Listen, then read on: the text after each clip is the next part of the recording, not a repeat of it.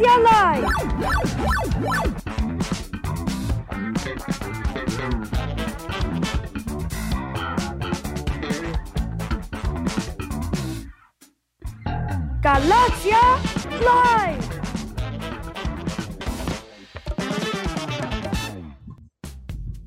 Y al fin de regreso los cuatro fantásticos, vale, después Por de fin, tanto por fin, tiempo. por fin. Coño, que ¿cómo está la cosa? ¿Cómo están todos por ahí? Mira, un saludo aquí que estoy viendo Bien. en los comentarios, están por los de siempre, a los cuales saludo con mucho cariño, pero pon Mandalore Express.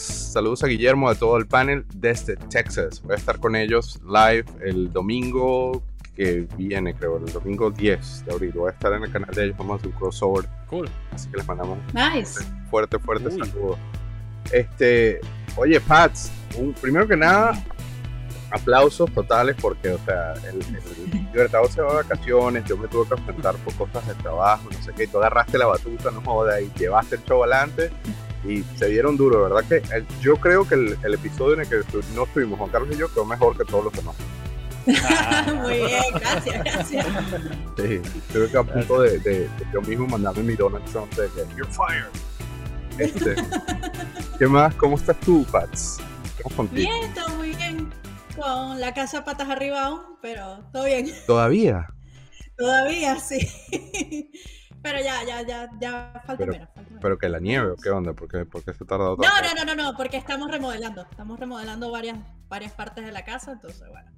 Mira, aquí pone Sabes que... lo que es cuando es remodelación, hay polvo por todos lados, hay sucio por todos lados, pero. Sí, pero que ladilla es mudarse. Poco a poco vamos, vamos ladilla es mudarse. terminando. Es horroroso mudarse, horroroso mudarse. Bueno, ni hablar cuando tienes todo este perolero que atrás.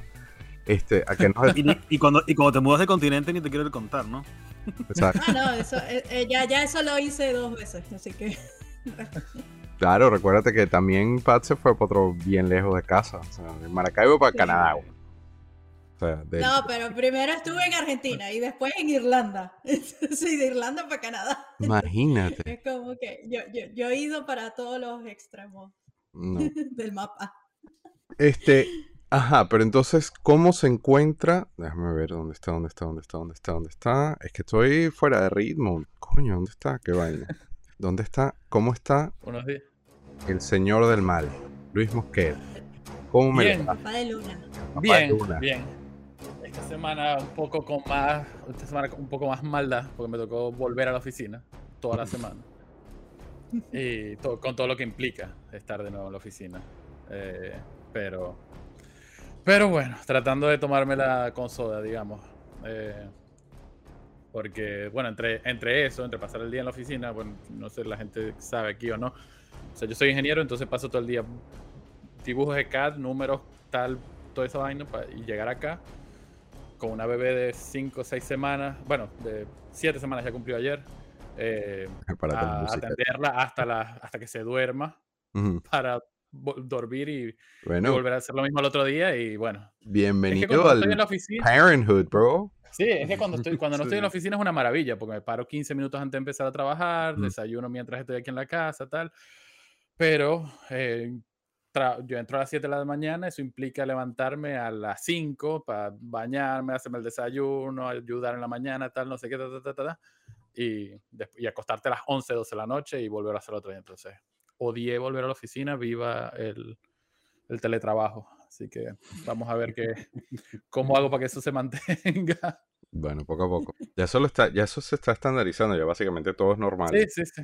Aquí Sí. mi, mi cuadro se llenó de gente de Canadá, de New York, de todos lados, que era no más frío.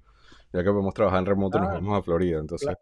Ah, claro. Cada eso vez se pone más interesante. Florida, ¿no? Eh, melting pot. Pero yo no estuve la semana pasada, pero sí estuve la anterior. En cambio, el Libertador de Libertadores tiene como que un mes y menino. Un mes ya, cuatro, cua- Bueno, un cuatro mes programas, ¿no? perdido. Sí. Es de tu vida. ¿Cómo estás, Juan Bueno, o sea, Carlos? estoy nervioso, es como la primera vez otra vez. Además, estamos como grabando Galaxia de plástico. Entonces me siento nervioso. Bueno, sí, que Galaxia de Plástico, ahorita vamos a hablar de eso, que no, no, te volviste loco y grabamos como un mes y medio de, de episodios de G.I. Joe, ¿no? No, y después viene otro mes de, de Master of the Universe. De que- Masters of the Universe, sí, con Rafa, con Rafa. Pero por Ah. eso, después, después de grabar seis horas durante varios domingos seguidos, de en- no grabar durante cuatro fines de semana, les digo, me siento, me siento raro. Yo Está oxidado, está oxidado. Sí. Juan, Car- Juan Carlos yo creo que es la única persona que después de empezar a hacer algo, así, empezar a trabajar un mes, agarra un mes de vacaciones. Así, bueno, me voy para el carajo. Bueno, Resuelvo. está en, está en Madrid, ¿no? O sea, yo, yo- Ah, Sí, verdad, sí, eso, eso que no llega el verano. Cuando llega el verano es, nos vemos en septiembre. por eso, en estos días pasé un meme ahí en el chat de algo así, de que no, me voy de vacaciones, voy a estar en camping por todo el mes de septiembre, mándame un mensaje, regreso dentro de un mes, en cambio las vacaciones aquí son, mira, me están operando el riñón, pero me puedes llamar. Este, Sí. Tengo la laptop al lado. Tengo Me el, van a dormir el celular, me están operando en para este abajo nada más. Bueno, Sí. Juan Carlos, Juan Carlos. Ajá, pero aquí dice, ¿dónde está? Pregúntale al Yo Collector, dice, ¿qué hizo el Libertador hoy? ¿Qué tal hoy? Ahí estuvimos en la feria. Te mandé un video y te mandé unas fotos que nos pasaron de. Aquí de está el videíto, aquí hoy. está el videíto que me mandaste hace cinco Ah. minutos. Mira aquí va. Hola a todos, hola Guille, Pats, Luis. Estamos en la Feria del Coleccionismo de Madrid, en el Museo del Ferrocarril. Estamos aquí viendo algunos puestos, ¿verdad? De figuras. Y estamos llegando aquí a un puesto donde hay dos personas aquí que quieren decir algo para Galaxia Live.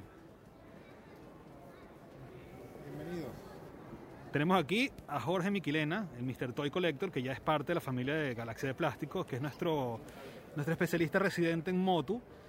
Y en el otro lado tenemos al Joe Collector, que es el presidente del club de fans de Galaxia Live. Digan algo, pues. Saludos a todas las personas que nos sintonizan. Gracias por, por unirse a Galaxia Live. Y bueno, suscríbanse. Disfruten del plástico, que es lo único que queda. Eh, pero tú, Libertador, yo no conocía esa faceta tuya de periodista. Así, Ah, para que tú veas. Todo un influencer. todo un influencer, todo un blogger, todo un youtuber. ¿Y qué tal la feria? ¿Cómo te fue? ¿Qué conseguiste? Bueno, por ahí, mira, espera que. Ay, ay, ay. Iba a mostrarlo porque los tengo por aquí, pero. De hecho, los tenía ¿En guardados. qué área de Madrid, ¿En qué área de Madrid es eso? Es en una estación de tren, Museo ¿no?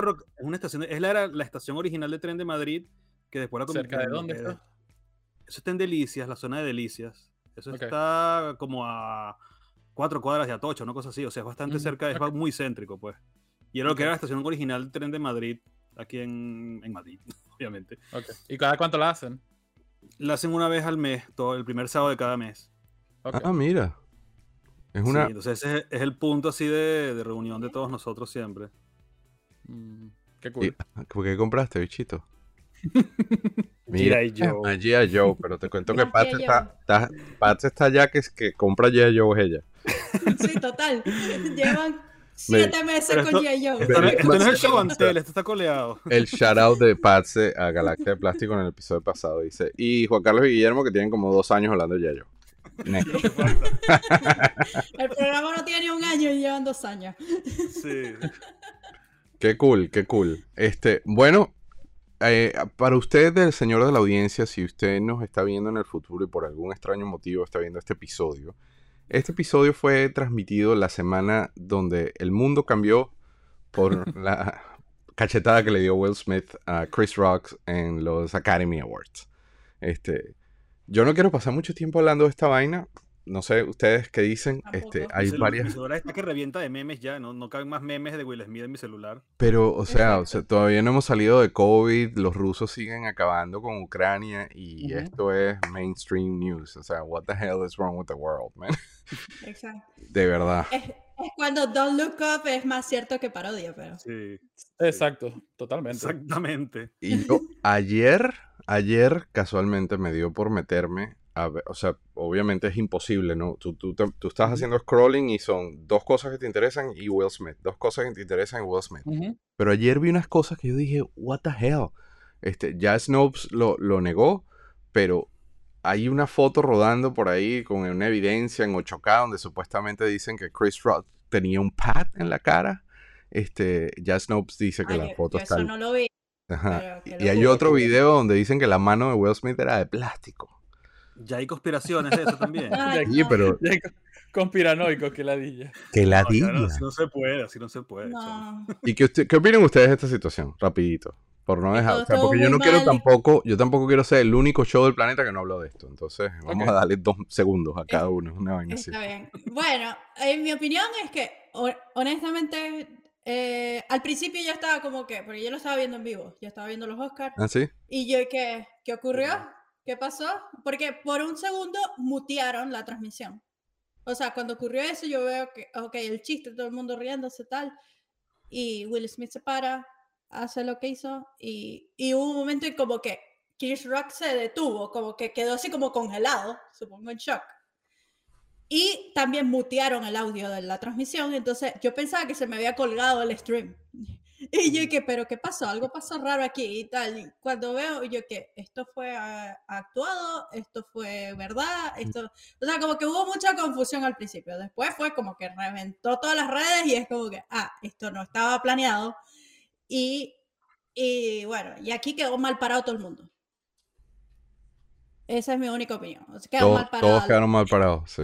Quedó mal parado los Oscars, quedó mal parado. O sea, es como que cuando el headline debió ser la directora de Coda, que es la tercera mujer que gana me- mejor película en, en los Oscars, debía ser el headline. No, el headline son estos dos.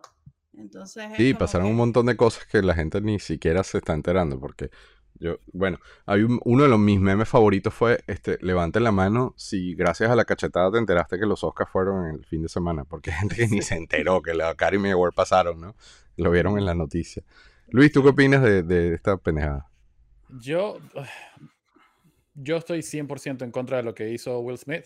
Eh, toda, para mí, toda esa gente que se pone, se da sus golpes de pechos moralistas, nunca ha ido a un show de comedia y se ha sentado en la primera fila.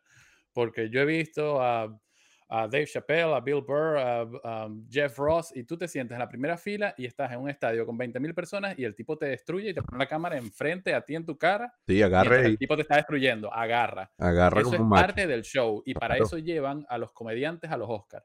¿No te gustó que el chiste fue de mal gusto? Vale, fue de mal gusto, pero para eso los llevan. Entonces, no te la toda esa gente que en redes sociales se puso con ay, que se metió con que ya tiene una situación de salud, ¿qué tal? El bullying, que no sé qué más. El bullying y tal. Yo creo que él no Sí, sabía, ¿eh? hay- que hay- ya tenía esa condición. ese- Ponte, lo sepa o no lo sepa, cuando, cuando No, si lo sepas es medio ponen- coño tu madre, ¿no? O sea, si lo bueno, sabes, pero cuando lo sepa, sabes que la tipa está enferma, no te borres, pues. Claro, obviamente, pero es, lo sepa o no lo sepa, a ese tipo lo pusieron ahí para que hiciera eso. Esos chistes están prescritos, están, se hacen rehearsals, tal, la gente los aprueba. Eh, o sea, llegar al punto, digamos que el, el carajo pudo haber salido después y decir, mira, eh, él- o cuando recibió su premio, pudo haber dicho, mi esposa tiene una condición de salud, tú eres un imbécil, guau, guau, guau, lo que quería decir, pero montarse de arriba, darle una, a darle una cachetada, eso no tiene ningún sentido.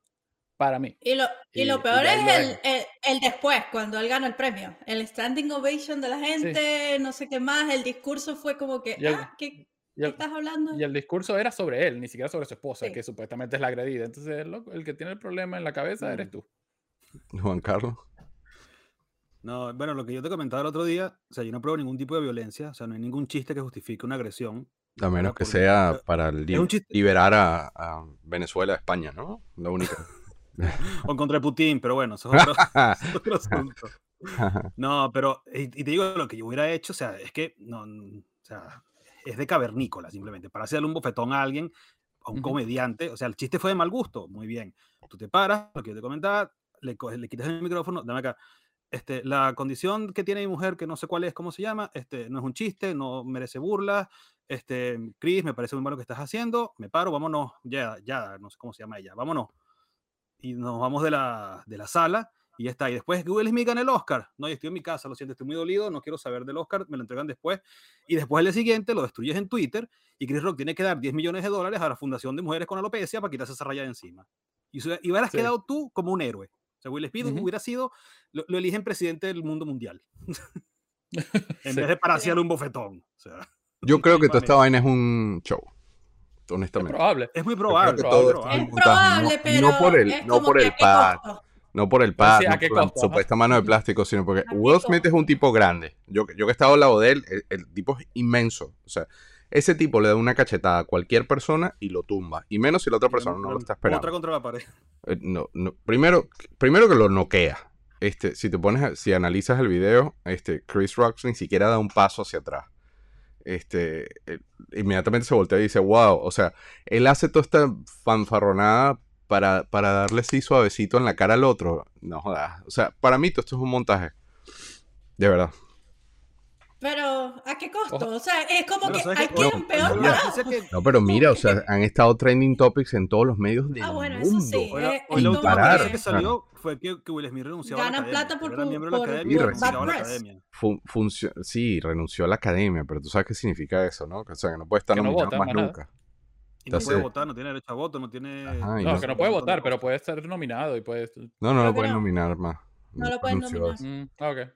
Bueno, Pero tampoco es tú- que lo habían nominado muchas veces, ¿no? Pero tú no, tú ya, crees ya que, ganó, ya que ganó. pero tú crees que Paramount, que, que Miramax, que cualquier estudio no van así. Ahora más que nunca el carajo más famoso del mundo. O sea, donde los contratos le van a llover. Bueno, y Chris Rock, el otro día me pasaron también una captura de, las, de los precios de las entradas de él de 600 dólares para arriba para el Sí. próximo show. Claro. O Sí. sea, Sí, Para mí el- el- todo es el- su primer show fue esta Pero- semana. Su primer show fue esta semana y dijo: "Ve, los que pagaron las entradas por el por lo que pasó el fin de semana se jodieron porque yo escribí este show sí. antes de del fin de semana, así que aquí no hay nada de eso. Después hablo de eso. Y, la- y los, y los Academy Awards siempre han sido la plataforma para hacer statements. Siempre, mundialmente, porque sabes que te está viendo todo el planeta. Entonces es el momento de aprovechar Bueno, el todo el micrófono para decir planeta, algo. no sé, los Oscar cada vez tienen menos audiencia. Sí, bueno, yo honestamente. De hecho, yo puse tengo seis años sin verlo, porque de hecho aquí no lo puedo ver porque es de 3 a 6 de la mañana. Por el diferido. No lo puedo ver. O sea, en vivo no lo puedo ver y en diferido ya me da flojera porque veo la lista y ya. Y yo me paré ese día a las 6 de la mañana dormido y cuando agarró el teléfono vi, mensajes sobre Will Smith y videos y links y qué sé yo. Explotó el internet. Sí. Bueno, ahí está, ya pagamos. co- No fuimos el único show del mundo que no habló de eso. Así que vamos a Show and Tell.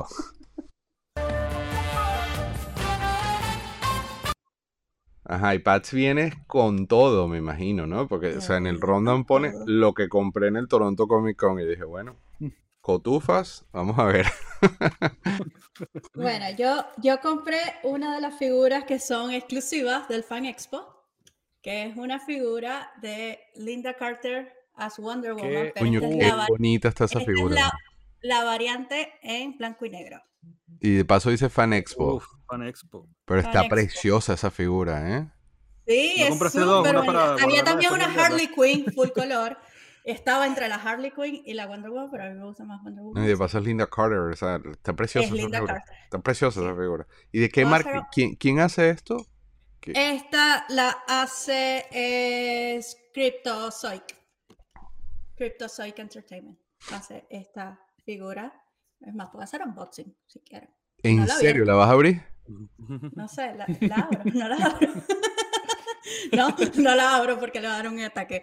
No, no, no, pues es tuyo, pero no, el, el hecho de que sea, o sea, obviamente vas a perder el, la mitad del valor al hacer eso. porque el hecho de que sea exclusiva significa que, es- que, que es, un produ- es un short run, este, Sí. que nada más la podías conseguir en, ahí en ese evento, entonces en dos años va a valer el doble o el triple de lo que sea que pagaste. Si la abres, pues Bueno, vas a perder la mitad del valor. pues. entonces lo dejo así selladito. Pero no, pero como tú quieres. Pero es hermosísimo, es que, es que me da dolor bonito. no abrirla. Si la abres, pierde la mitad, pero se duplica, entonces vale como que no. tú- Pero igual no, no salió tan cara. Así que. Lo bueno es que la caja está hecha de una forma como para que no la tengas que abrir, ¿eh? Si la quieres disfrutar. o Exacto, sea, sí. está- el el Entonces, window box bueno. está muy cool. Eh, Rachel dice que eh, no la abras en los comentarios. Este dice que es diseñada por Pedro Astudillo, que es un, un, un ilustrador, y, y fue sculpted, eh, como que armada por Anders lo esculpido. es esculpida. Eso. Ajá. Ujú. Y Está preciosa. Pues. cool, Es que, es que se ve literal que es una ilustración que la, que la esculpieron. está Exacto, que la hicieron. ah, Ya ves que el reflejo me mata. Pero, No, déjalo, no vayas a mover la pantalla, no vayas. No. Mira qué bonita, sí. Está muy bonita, de pana. Ahí está. El Yo Collector dice, Pats, pídele uno de los 2000, do- 20.000 protectores que tiene Guille y se lo pone. sí, pero bueno, esta fue. eh, porque antes de irnos del Comic Con, era como que todo el mundo ya había comprado cosas menos yo. De, de los que fuimos. O sea, fuimos? Luis, mi mejor amiga y yo. Y mi mejor amiga había comprado unos regalos, no sé qué. Luis se había comprado. Tu el marido, hablando de eso, dice ahí en los comentarios, sigue tu corazón. ¿La quieres abrir o no? Este, este, eh, Luis se compró el cómic de Invincible, el libro. Ah, qué cool. que, que se ve súper cool. Y bueno, yo andaba así como que ya después que comimos, ya se estaba cerrando todo y yo que, ah, yo no he comprado nada para mí. Y, como que, y, y, y el Comic Con, como lo dije en el episodio anterior, era todo de como que gasta plata, gasta, gasta, Sí, gasta plata. cabal.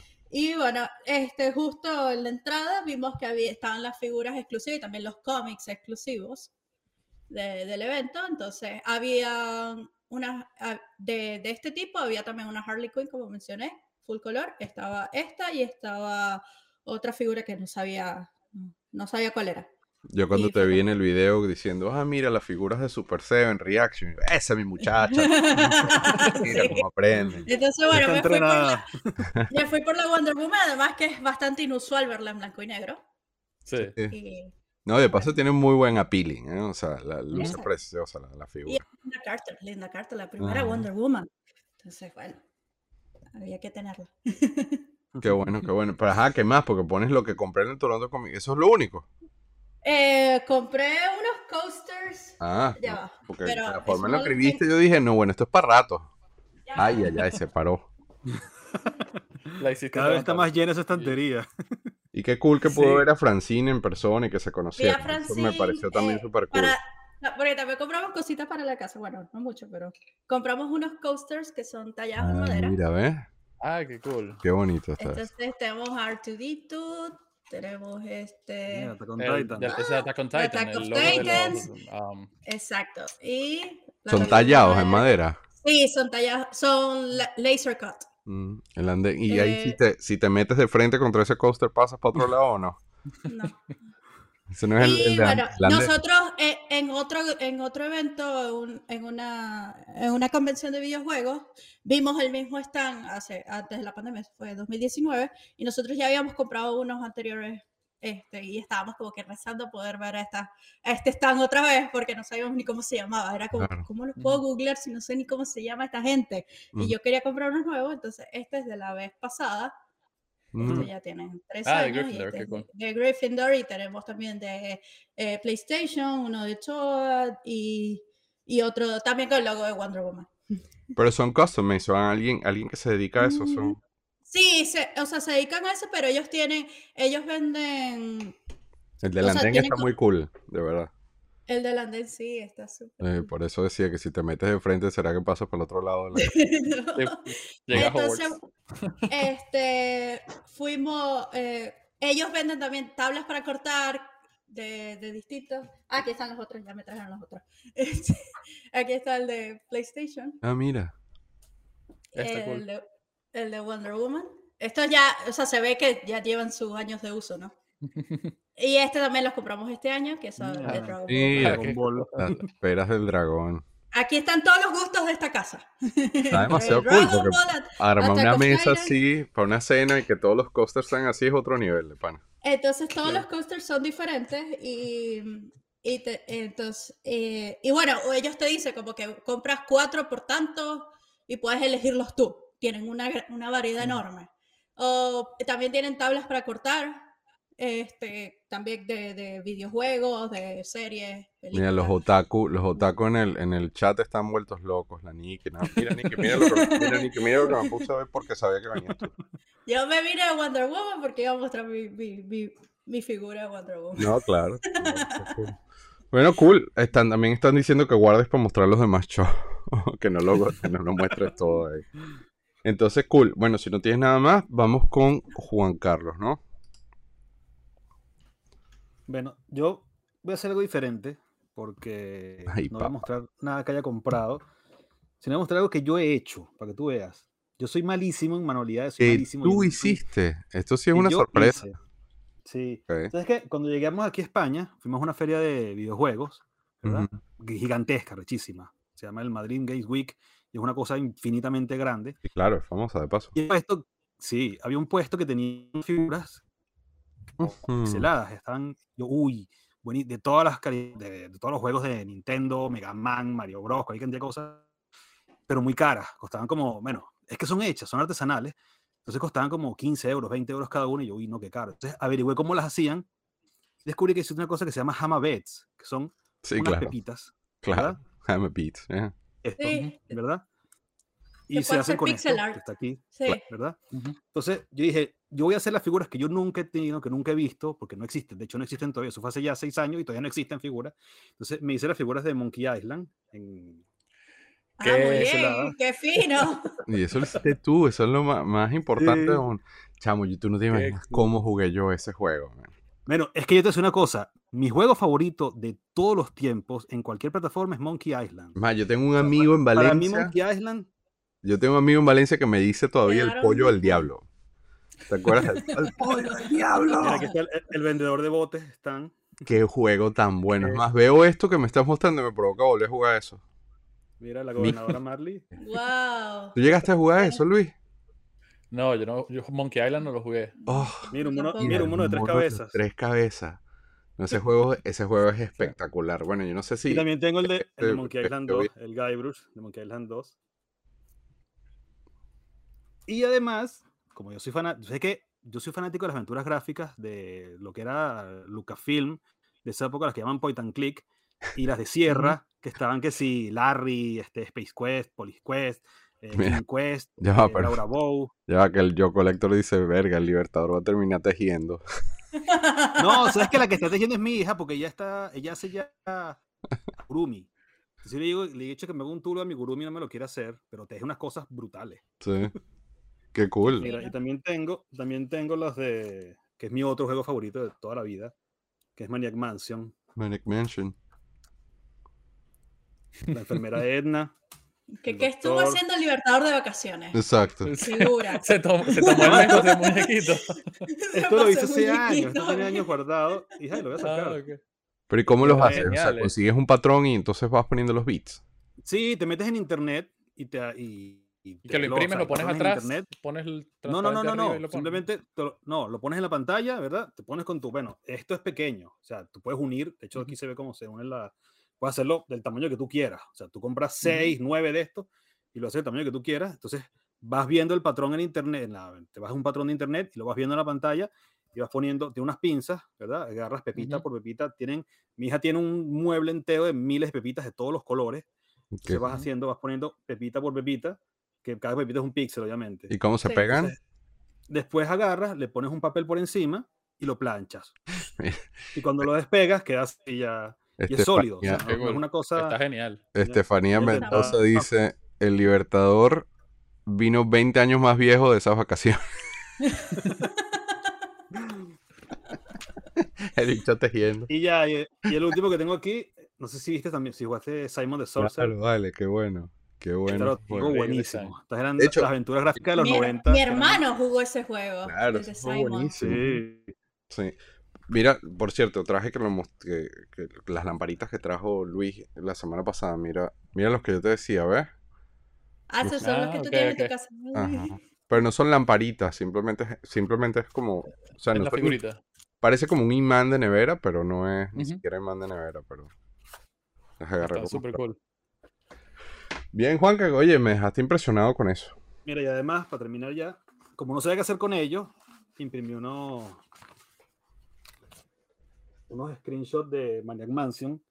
Para hacerle un background. Qué cool. Sí, porque algún día pienso, no sé, montarlos o no sé, algo, algo voy a hacer con ellos. En las montón, próximas mira, vacaciones.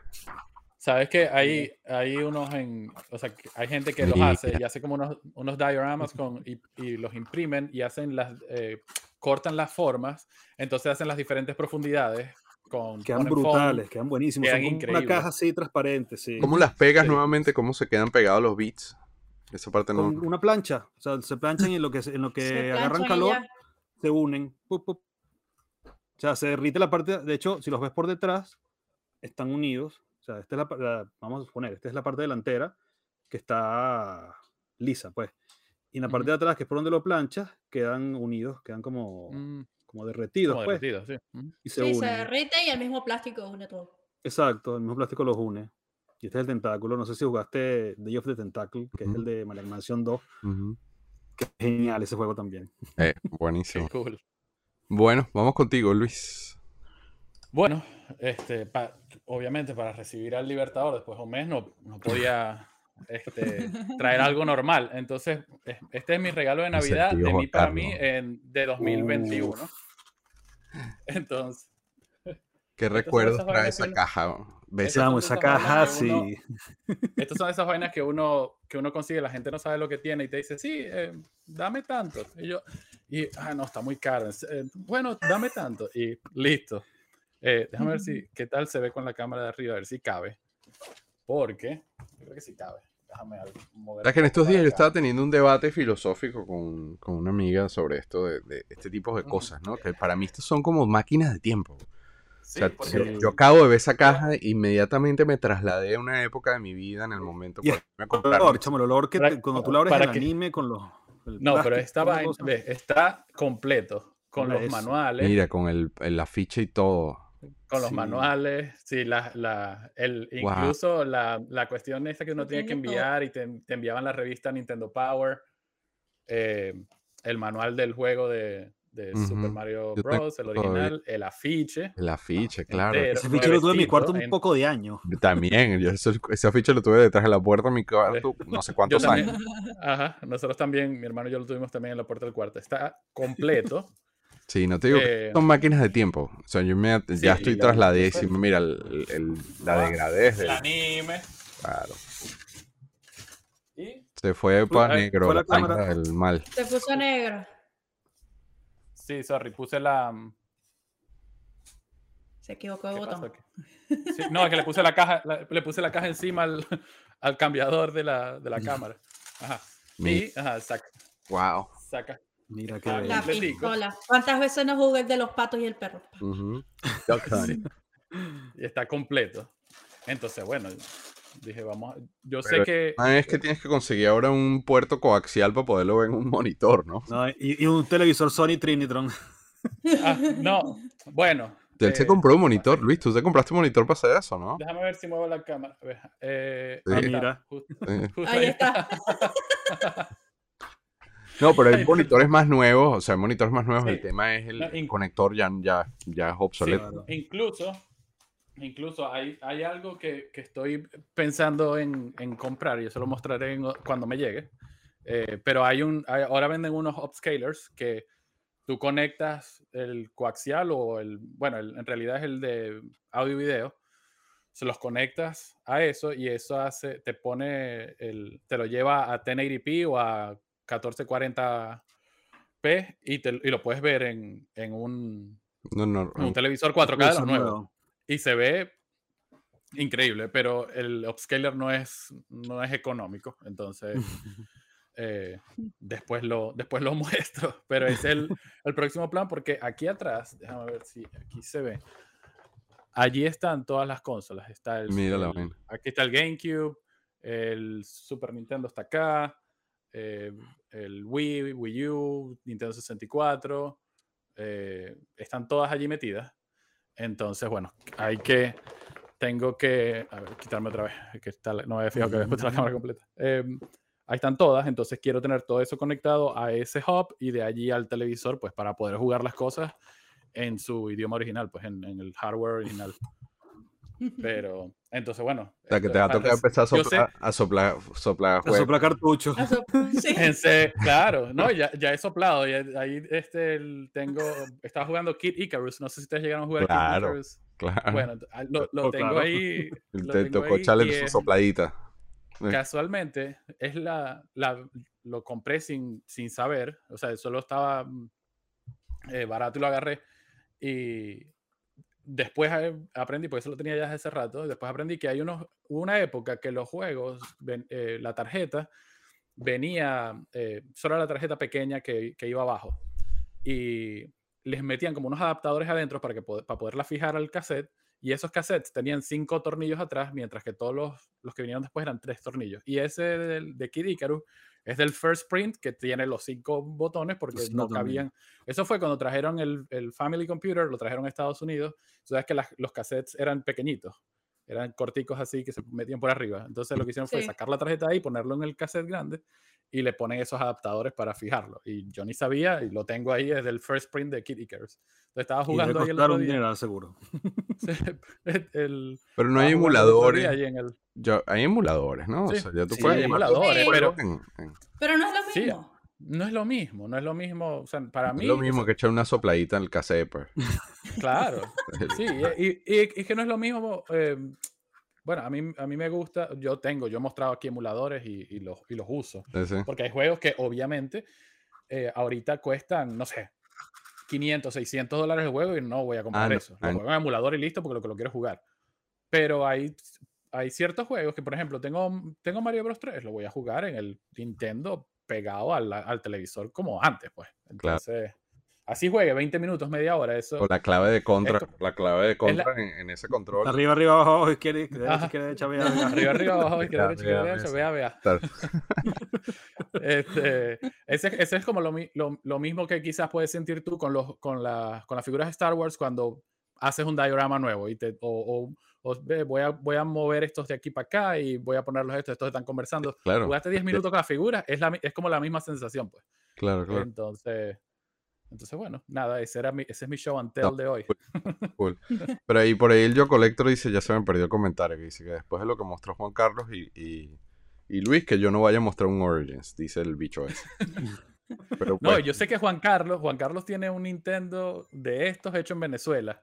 Sí. Y de- desde, que, desde que me mostró eso, eh, eh, lo he estado buscando. Porque eso es una No, historia es- y- oscura y de, es- de Nintendo en Eh, Venezuela, sí, pero eh, eso lo hablamos tenemos- en otra oportunidad, tenemos, yo creo. tenemos pendiente hacer eso, hay que hacer esa, esa investigación de qué pasó ahí. Yo, yo Porque es- conseguí, yo la- conseguí la está- información. es una línea muy difusa si era original o no.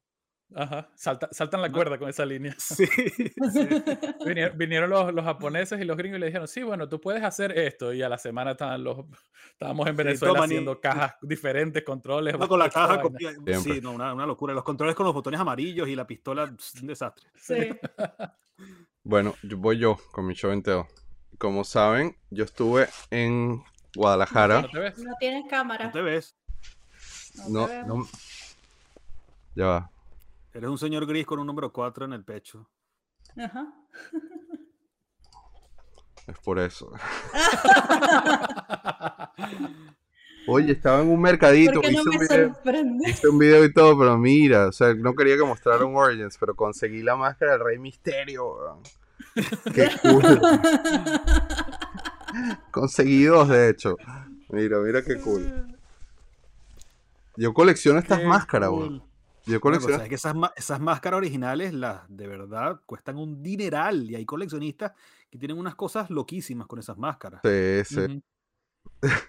Yo, Sí, eh, eso los venden. Hay tiendas en el aeropuerto de Ciudad de México que en solo todos venden máscaras. lados, en todos Sí, lados. pero, o sea, en el aeropuerto así como que te vas de, te- ya te vas, vas así por el, por, vas caminando a tu puerta y está una tienda dedicada a pura máscara. Sí, de vale. punta. Yo las colecciono. Yo algún día las mostraré, pero bueno, este era- esto fue lo que compré. Está genial. Este es mi show entero. Rey Misterio. Se está ahorcando ahí tiene, con que la hacer, que todo el programa No, ahora. porque es que es así, tengo que ajustarla bien, es una vaina así. No, mire, la otra está mejor, porque la otra tiene la bandera de México y todo. La otra está preciosa. Mira, Bueno, tienes que. no me la pongo. Así es que un luchador se debe desenmascarar en cámara. No. Mira. A ver, ay, me lo puse al revés. Mira lo que hago yo por, por, por distraer a, a, a la gente, a Oriana y a toda esta gente del chat. Mira, ¿ves? Hay que ponérsela primero. Rey Misterio, marico, qué arrecho, mira. mira. Pasa que hay que amarrarla atrás. Vamos con, con, con el próximo segmento.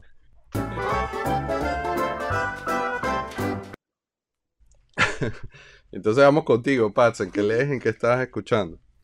Eh, bueno, esta semana eh, yo en mi rutina laboral, buscando playlists en Spotify, encontré la música de Maggie Rogers, Maggie Rogers, que es una, es una chama que, americana, que después que, que escuché varias canciones de ella, me, me gustó.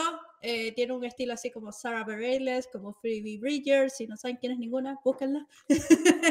este, ella, ella se, eh, después estuve investigando un poco más sobre ella, que se hizo viral en el 2016 gracias a, a un, a un video que, que participó Pharrell Williams. Él fue a una masterclass de su, en su universidad en NYU.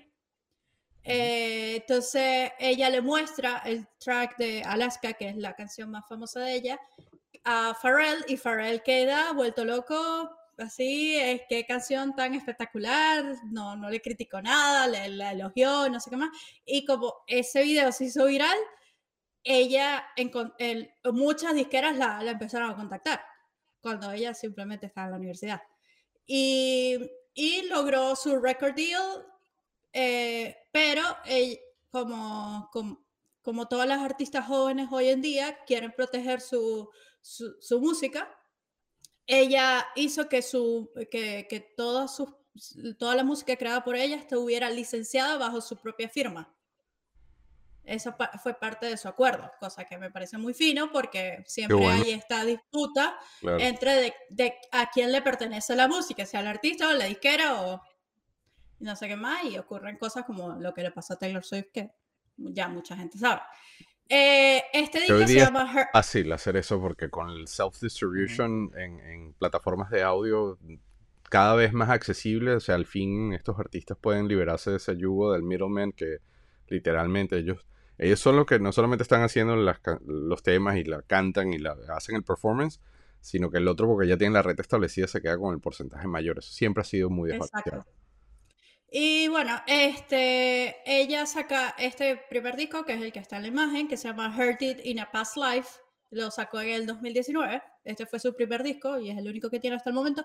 Pero justo también investigando esta semana, eh, encontré que ella justo, eh, creo que fue el miércoles, algo así, anunció que en julio sale su nuevo disco. Anda. Entonces se viene nueva música de ella. Cosa, de verdad la música me pareció súper cool eh, para trabajar y tal, relajado.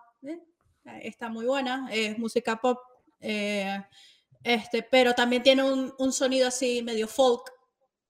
Y sí, es pop, folk, po- indie, por ahí va. Entonces, Todo interesante, hay que echarle una chequeadita. Ajá, bueno, entonces vamos ahora con Juan y Juan viene eh, oscuro ahora. Yo no conocía esta faceta tuya. Chamo, Ghost. Ghost es brutal. Es que yo conocí Ghost hace ya un montón de años, hace como seis años más o menos, que vengo escuchando Ghost. Para los que no saben, Ghost es una banda sueca, ¿verdad? Es rock, pero no es un rock muy pesado. O sea, es un rock este. No, pero si es rock duro, no, tampoco, no es rock, ¿sabes? No, no te creas, no, no- no es un rock así. O sea, pasa que la portada, de hecho, el, O sea, no es pantera, pues, pero, pero, No. pero, mucho menos, ni es metálica siquiera. Exacto. Un- pero es rock. Con el rock, que lo está leyendo justamente, con el rock adulto contemporáneo de los 80, imagínate tú. Mm. Rock muy, muy accesible este disco, te digo, yo había escuchado los anteriores discos de Ghost y eran muy buenos, pero este disco supera todo. Este disco se fueron a la estratosfera, el disco es genial. O sea, esos discos que tú los puedes escuchar completo, del principio al final, y todas las canciones son buenas. ¿verdad? Ghost es una loquera, o sea, como les decía, es una banda sueca. Ellos tocan enmascarados, sea, ellos, de hecho, cada uno tiene, tienen personalidades en el escenario. El, el- el fundador de Ghost era un, es un músico sueco, se llama Tobias Forge. No se sabía quién era el fundador de Ghost hasta una demanda hace unos años. Entonces, claro, tuvieron que aparecer los nombres, porque uno, uno de los integrantes de la banda demandó a Tobias Forge, entonces salió ya quién era el, el, el- el- ¿cómo se llama? El vocalista Ujú. el fundador de la banda, pero lo, lo diver- el personaje principal, que es el, el vocalista, va disfrazado de papa, de antipapa. Entonces, él va cambiando en cada disco de una personalidad diferente. Entonces, el Papa Emeritus 1, el Papa Emeritus 2, Mm. después viene el Cardenal Copia. O sea, es una loquera. Es todo teatral, es muy teatral. La banda es. re- Tienen toda una loquera por detrás de. Entonces, los que tocan, ¿verdad? Ellos van cada uno enmascarado, tienen es un símbolo. Uno es el agua, otro es la tierra, otro es el éter. Y. las máscaras, nunca se ha sabido quiénes son los que están detrás de las máscaras. Por ejemplo, en uno de los discos, en un EP, que se llama, ese fue el de Marion Across, creo que es. Ah, porque esa es la otra, que son abiertamente satánicos. O sea, yo me imagino, mi Ok. profesora, mi profesora de religión se estaría revolcando en donde esté ahora, porque ella nos ponía todos los años un video para que no escucháramos ni Led Zeppelin, ni Black Sabbath, ni Kiss, ni nada de eso, porque eran todas bandas satánicas. Ujú. Pero claro, siempre era que si le das la vuelta al disco y lo escuchas y lo. Entonces Sí, lo. Escaleras al No. cielo, lo escuchabas al revés y era escaleras al infierno. exacto. Exacto. Y Kiss, Kiss significaba Kids in Satanic Service, cosas loquísimas, ¿verdad? Que Sí. nada de eso al final. nunca- y que el, el álbum blanco de los Beatles este, decía Turn Me On Dead Man, qué sé yo qué cantidad de Sí, cosas. no, no. La cantidad de estupideces que Paul McCartney está descalzo cruzando Sí, en Abbey Road. Paul is live, pero Paul is alive. Ajá. No, hombre. Pero no.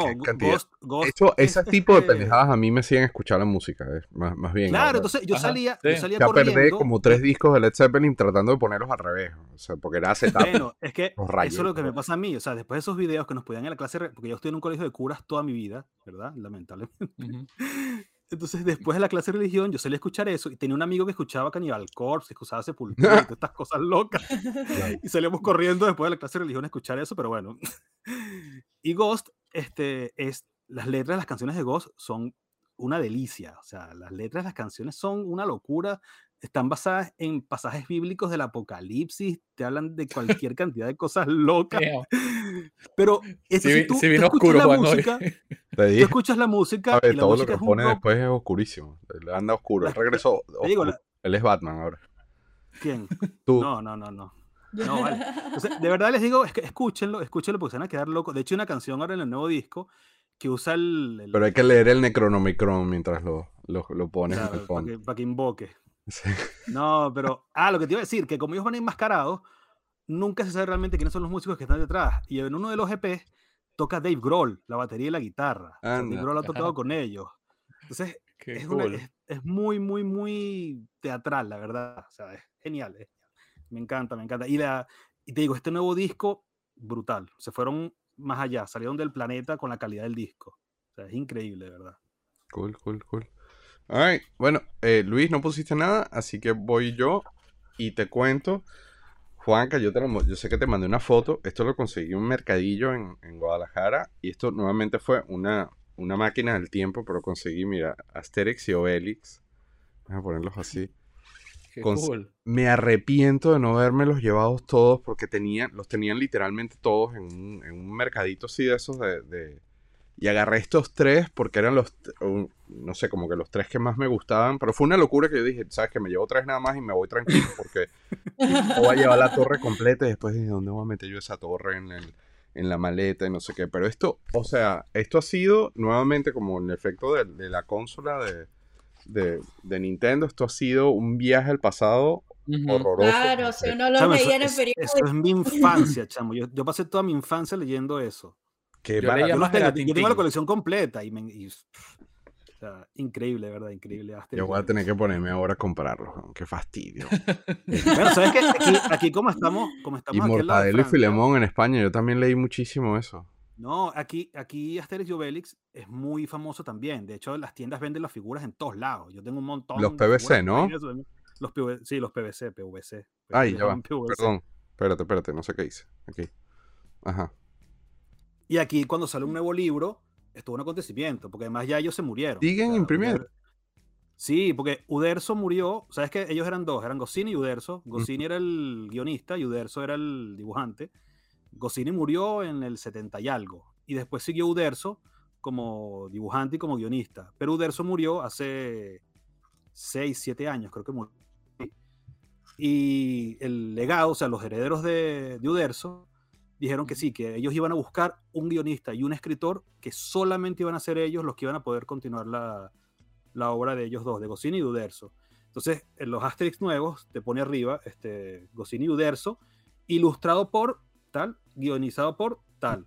Y han sacado ya tres o cuatro más, porque es que los últimos de Uderzo solo eran, no, eran, no tenían la calidad de los primeros. O sea, Uderzo no era buen guionista, Goscinny sí, que son los álbumes geniales del principio. Y te digo, mejor que se lo dieron a otra gente. Bueno, yo compré, yo compré- por eso compré el primero. El primero es Asterix el Galo.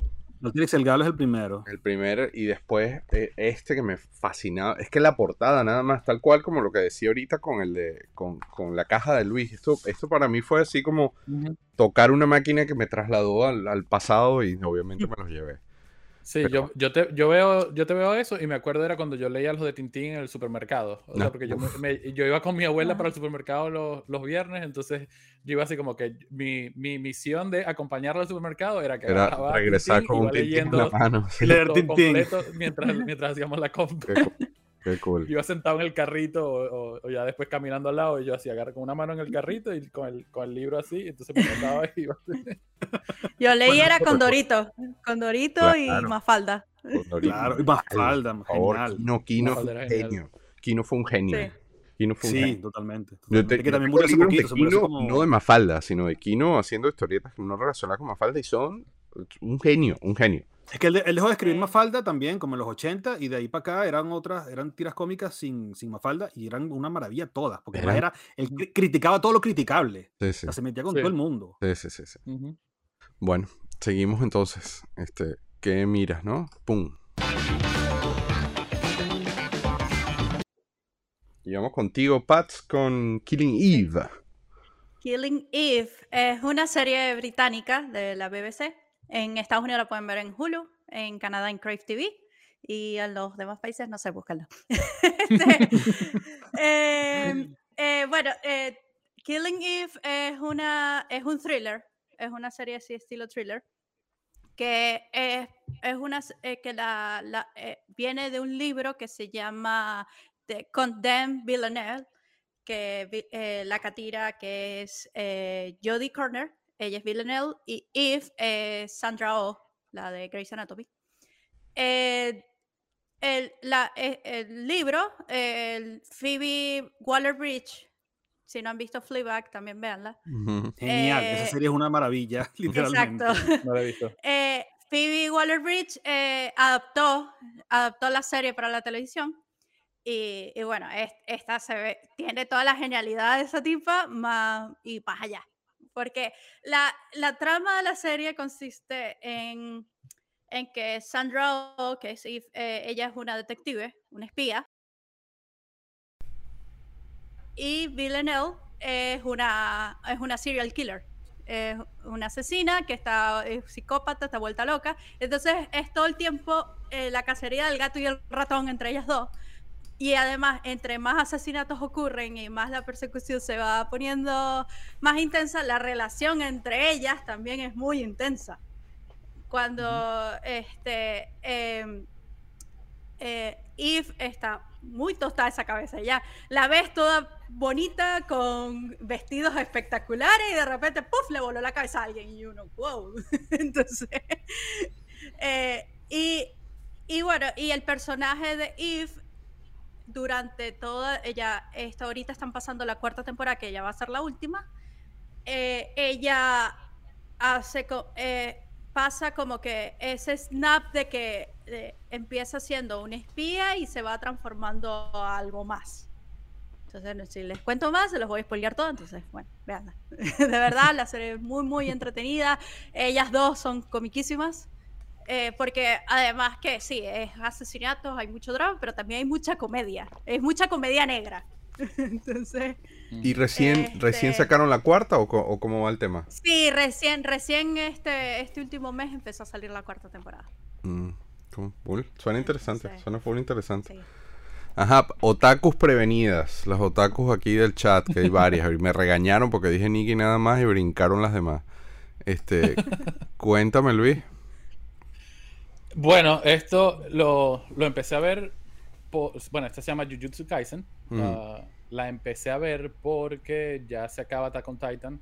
Eh, me toca esperar por Demon Slayer hasta el año que viene. Y ajá, hay que ver lo, lo próximo que viene. Esto va en contra de lo que normalmente hago porque yo espero no- usualmente que eh, pasen dos, tres temporadas porque a mí me saca la piedra esperar un año para ver la, la siguiente temporada.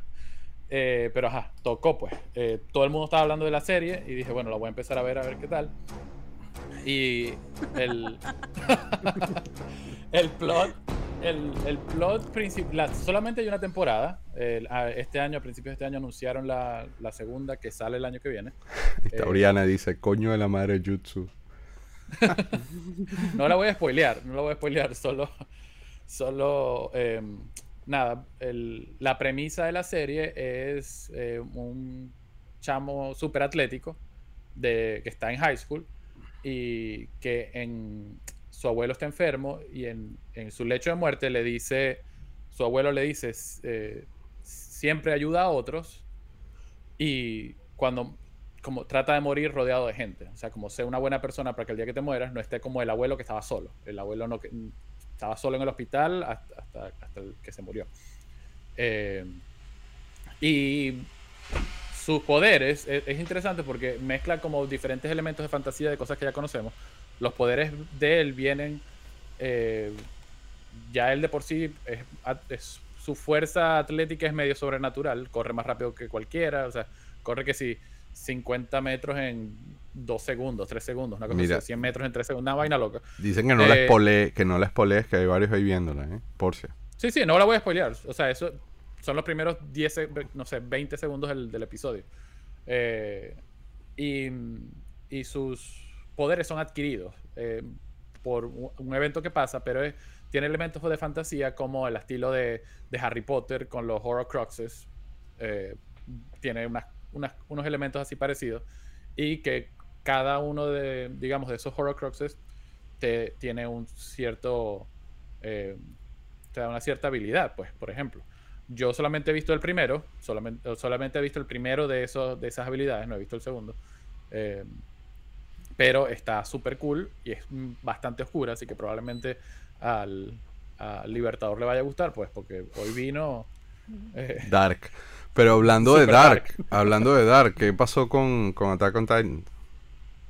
Hasta con Titan se acaba, se acaba mañana. Sí, pero tú pusiste ahí, tú hiciste una nota y por eso puse eso. Sí, por eso, sí, pongo eso, porque se nos acaba Attack on Titan después de, para mí, de las Con depresión. de los mejores animes en cuanto a trama, de, en cuanto a trama, de los mejores animes que he visto, con unos plot twists que te explotan la cabeza y bueno, ya, ya mañana se acaba.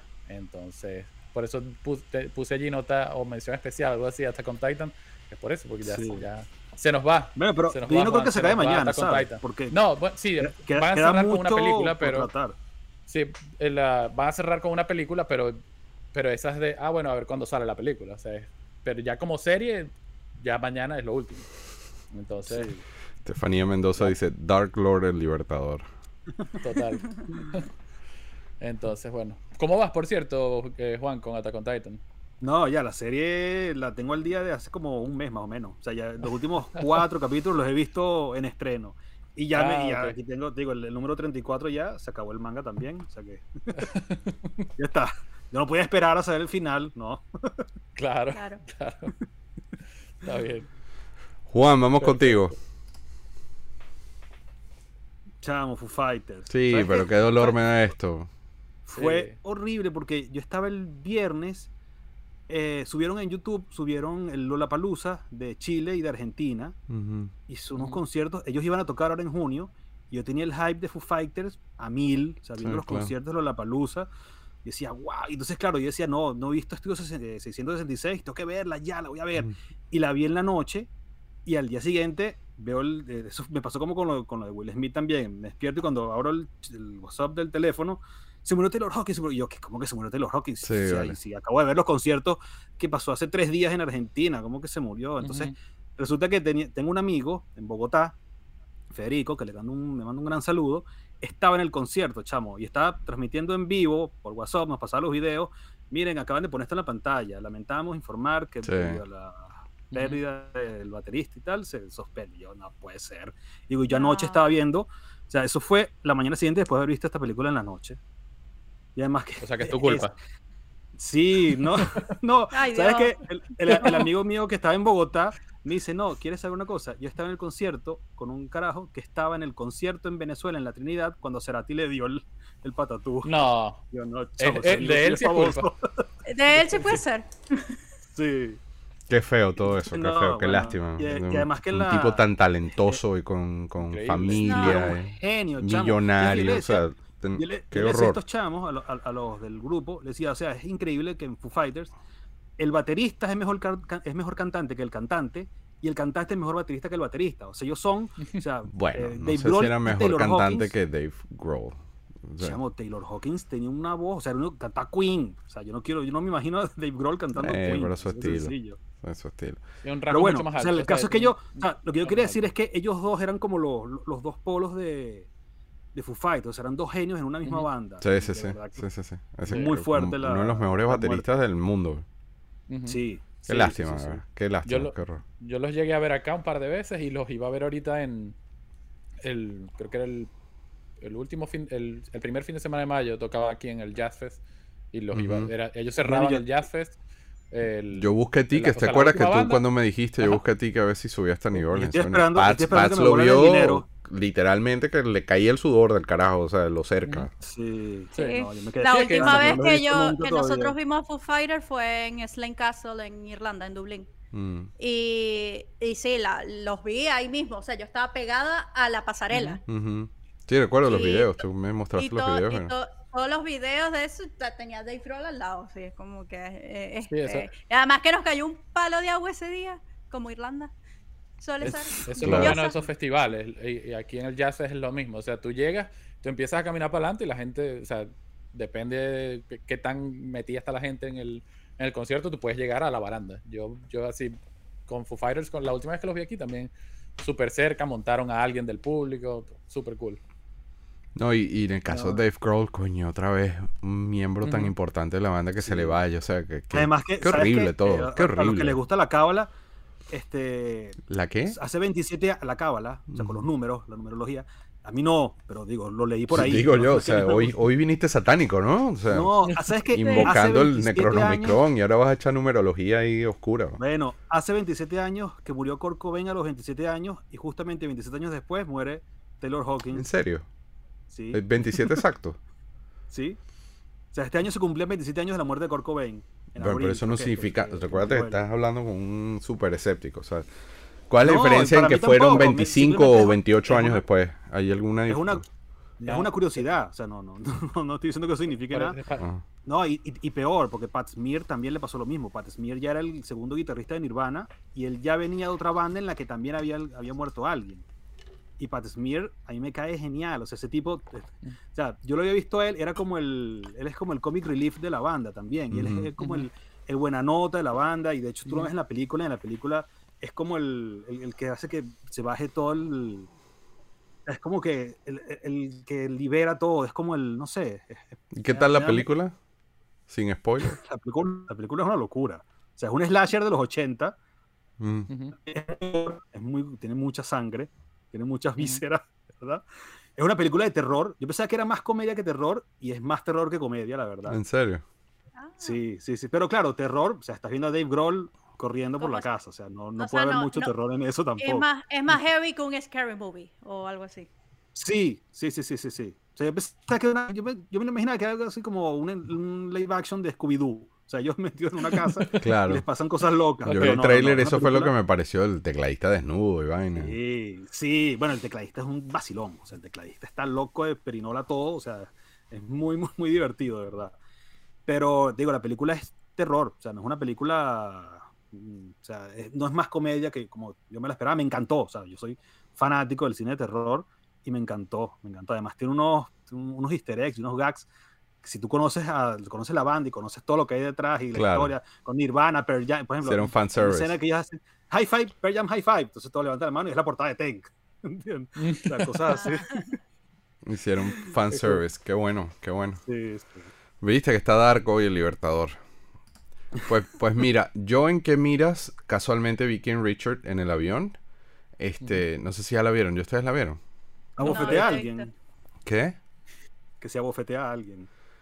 No vale, pero, o sea, de- yo tenía cero expectativas de ver esta película, pero era una de las pocas que no había visto. y fue una de las tres que vi en, en los vuelos.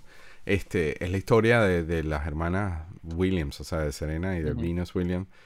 De pana vayan a verla, o sea, excelente película. No se las voy a espolear ni nada. eh, obviamente está como que enfocado en el personaje que, que hace Will Smith, que es el papá, que es Richard, pero es, es impresionante. O sea, yo nada que ver con tenis, este, jugaba tenis ocasionalmente, nada que ver con ella. eh, De verdad que no me llamaba la atención, fui con cero expectativas y me encantó. Está muy, muy, muy bien hecha la película. Muy bien hecha la película.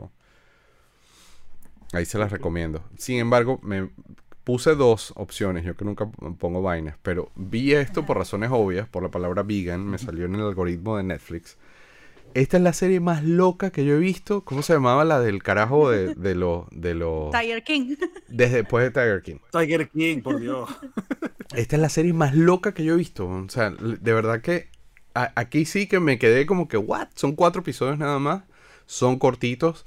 Pero es la historia. Yo casualmente fui a su restaurante y todo en New York. De, de, de esta tipa que se llama Sarna, que es preciosa de paso. Tiene un, un sex appeal rarísimo. Porque es de esas personas que tú la escuchas hablando es como que un canto de sirena. Pero la tipa se, se, se unió, para no expoliárselo, se unió con un, con un psicópata. Y todo esto, caso real, o sea, es ella contando su historia, ¿no? Se unió con un psicópata, este, y, y se metieron en un peo legal, pero una vaina loca, o sea, una vaina que va escalando que cada episodio tú dices, verga, esto no puede ponerse más loco todavía, pues. Entonces, eh, hay, muchas, hay muchas cosas ahí imp- importantes, o sea, sobre todo el abuso psicológico, muchas cosas que valen la pena ver. Pero de pana que esta es una de las tramas más basadas en la vida real más locas que yo he visto en los últimos, no sé, 5 o 6 años. pues. No tiene nada que ver con, con- con la parte vegana, pero... O sea, salcando el hecho de que ella es vegana este, y que tenía un restaurante muy famoso en New York vegano, pero, pero la historia es así tipo Tiger King. Es una historia loquísima que cuando puedan echarle una miradita. pues. Entonces, ahí está. Me están acabando en, el- en- en los, en los comentarios, ¿vale? La gente sí es así, ¿vale? Vamos con video games.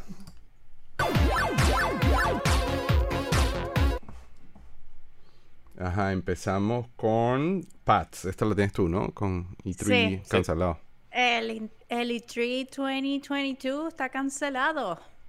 El, el Entertainment Software Association, que son los encargados de realizar esta convención de videojuegos muy famosa llamada E3, eh, en enero habían anunciado que se cancelaba la, la convención en persona. Eh, y no habían dicho nada de la versión eh, virtual. Y justo esta semana anunciaron que también la, la edición virtual también queda cancelada. Es Sí. decir, este año no hay E3. ¿Tú no crees que hay algo Eh, raro ahí? Porque yo estoy viendo el resto de las convenciones, todo se está activando, el mundo está regresando ya a la normalidad y yo no entendí por qué van a cancelar esto. Eh, una cosa, eh, hay varios factores. Una que ya por lo menos Sony, Nintendo, Microsoft, cada uno tiene su propia convención o su Ujú. propia for- plataforma de cómo eh, sacar sus, anunciar sus videojuegos. El E3 originalmente se, se armó o, o existe, era para que lo- las editoras eh, anunciaran sus, sus videojuegos y ahí los retailers veían que, qué juegos ordenar para, para la venta, para la Sí, venta al como un, público. un upfront, pues, o sea, un- Exacto, una plataforma un- de display, Una, una, preventa. Sí, es un trade show, básicamente. Es un trade show. Entonces, por ahí empezó, eh, o sea, cuando los videojuegos no eran tan populares como es hoy día, el, el E3 este, tiene, em, era como que ese, ese evento del año en como que todo el mundo se paralizaba y lo veía. Claro, y uno, los, uno de los pero- grandes. Yo, yo, Uno yo de los recuerdo, yo recuerdo esperar a que el E3 pasara para comprar la Club Nintendo que salía en. Venezuela para Sí. leer qué había salido, Bueno, qué había pasado en el E3. antes, antes se llamaba época- CES, que era Consumer Electronic Show. Ajá, el Sí. CES. sí. Y traía todas las revistas, tal cual, el especial de lo que iba a venir, lo que habían anunciado en el CES, que era en Las. Vegas, por cierto. ujú. Sí, bueno, entonces con la pandemia, o sea, ya de por sí la, la fuerza que tenía el E3 ya, ya había ido, venía decayendo. El COVID lo aceleró más. Este, y bueno, ahora este año decidieron cancelarlo por los momentos. Todo lo que he leído es que así es que se canceló por este año y que estaban como que eh, enfocándose para el año que viene. Cosa que es como que O sea, en es por este realidad año nada más. Sí, pero en realidad Mm. vamos a volver el año que viene, no sé. ¿Por qué este Sí, año claro. si de repente lo cancelan? Eh, Eso no estaría cool sabe, que volviera. Eso estaría cool que volviera porque no solamente son los juegos, sino también muestran tecnologías nuevas. Yo creo que uno de los factores también que hace que este año no lo hagan es que no hay consolas nuevas anunciadas. Nadie va a hacer el show. Ya el PlayStation 5 está establecido, el Xbox, eh, eh, el- el- las dos versiones del Xbox están ya establecidas también. El Switch, no, el nuevo Switch, por lo visto, no sale este año. Y No. si, les, si le sumas a eso que Nintendo tiene el Nintendo Dir- Direct, eh, PlayStation tiene el, el State of Play, el, el State of Play de, de cuando mostraron el juego de Hogwarts uh, Legacy ya lleva como 80 millones de views. El, el Nintendo Direct lleva como, llevaba como 100 en YouTube. Entonces, ellos no necesariamente necesitan tener ir hasta el, hasta el E3 para mostrar un juego cuando, cuando pueden simplemente lanzarse un stream de, de, de YouTube y mostrarlo. Entonces, O sea, eso, obviamente es más barato. O sea, en Es- términos claro, de sí, porque es es muchísimo. Claro, o sea, tú, y tú no puedes ir Nintendo ni PlayStation ni, o sea, las grandes compañías no pueden ir a tener a tener un Tarantín normal. Esa gente se agarra un, o sea, se- un- la cantidad de, de real estate que ellos agarran en esos shows es increíble. Entonces, y eso cuesta mucho dinero. Eh, mientras que ellos pueden ajá, hacer, y ellos saben que ahorita todavía este año eso está, está frío todo, o sea, se están reactivando las cosas, pero no se espera la, la cantidad de, de, de- de audiencia que, o de, gente o de visitantes que puede tener en años anteriores. Eh, entonces, simplemente yo creo que es algo como que de este año, y, y si lo cancela, bueno, lo cancelaron, pero es como que, no sé, te cancelen un- los Star Wars Celebration o te cancelen los... los- Mira, perdona ese- que te interrumpa, pero, pero está Ricky León aquí. Ricky, no te vayas, que tengo casualmente el próximo segmento. Tiene, tiene, te va a gustar a ti. No te vayas, qué, qué casualidad que estás ahí. Este, perdóname, Luis, por. No, no, tranquilo. Entonces, eh, solo eso, que o sea, yo estoy con- yo estoy con Pat. Seguramente viene el año que viene, Nintendo va a sacar su nueva consola, proba- muy probablemente el año que, que viene, eh, pero, pero, y si lo hacen, lo harán con una... o sea, ahí sí se merece un show grande, pues. Pero si este año Claro. nadie tenía ni Sony, ni PlayStation, ni Xbox, iban a hacer grandes anuncios, a ellos no les sirve porque no hay nadie más grande que ellos tres. Entonces, Claro. Bueno, y hablando de eso, este, tú también tienes unas noticias, ¿no? sí, sí, para el, para el Nintendo... Ya, quédate, para el quédate, Ricky, quédate, que está diciendo que me quedo. Quédate Sí. que en dos, el- en dos segmentos vas a ver algo que tiene que ver contigo. Sí, es, cortito, es para, el- para los que usan el Switch Online y que juegan los juegos de Super Nintendo. A mí me encantan. Eh, para mí, el, claro, puede ser muy bias, pero la, la- lo que es el Nintendo y el Super Nintendo, eh, quizás hasta el 64 fueron las, para, son para mí las consolas como más importantes de mi, de mi niñez, pues, de mi vida. Claro. Y de, y de lo que mundial, de desarrollaron paso. ellos en juegos. Sí, Eso cambió el Eh, mundo. entonces- nosotros.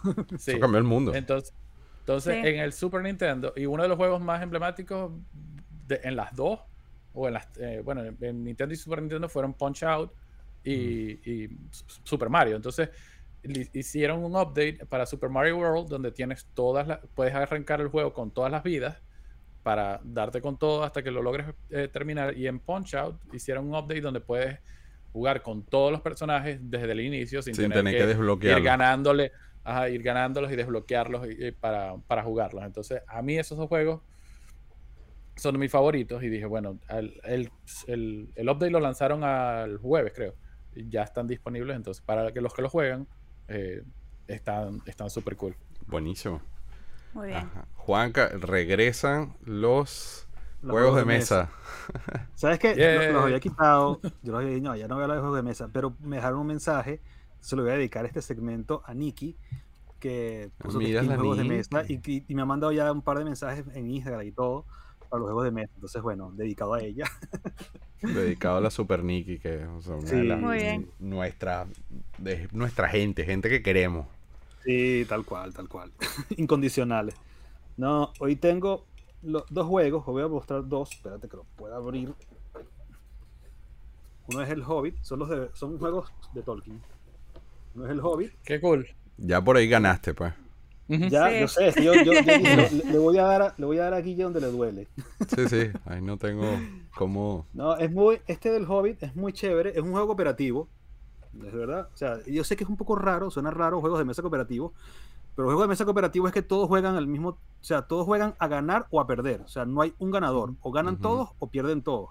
Entonces, en estos juegos no, tú no puedes joder al otro, o sea, así, así- así de sencillo. O sea, si tú jodes al otro, te estás jodiendo a ti mismo, o sea, no puedes Ah, pero es un Este- fastidio. O sea, si yo no puedo hacer bullying en el juego, no. Me pierdes. Bueno, yo te te voy a decir una cosa. Yo todavía, yo lo he jugado con mis hijas. A mis hijas les encanta este juego.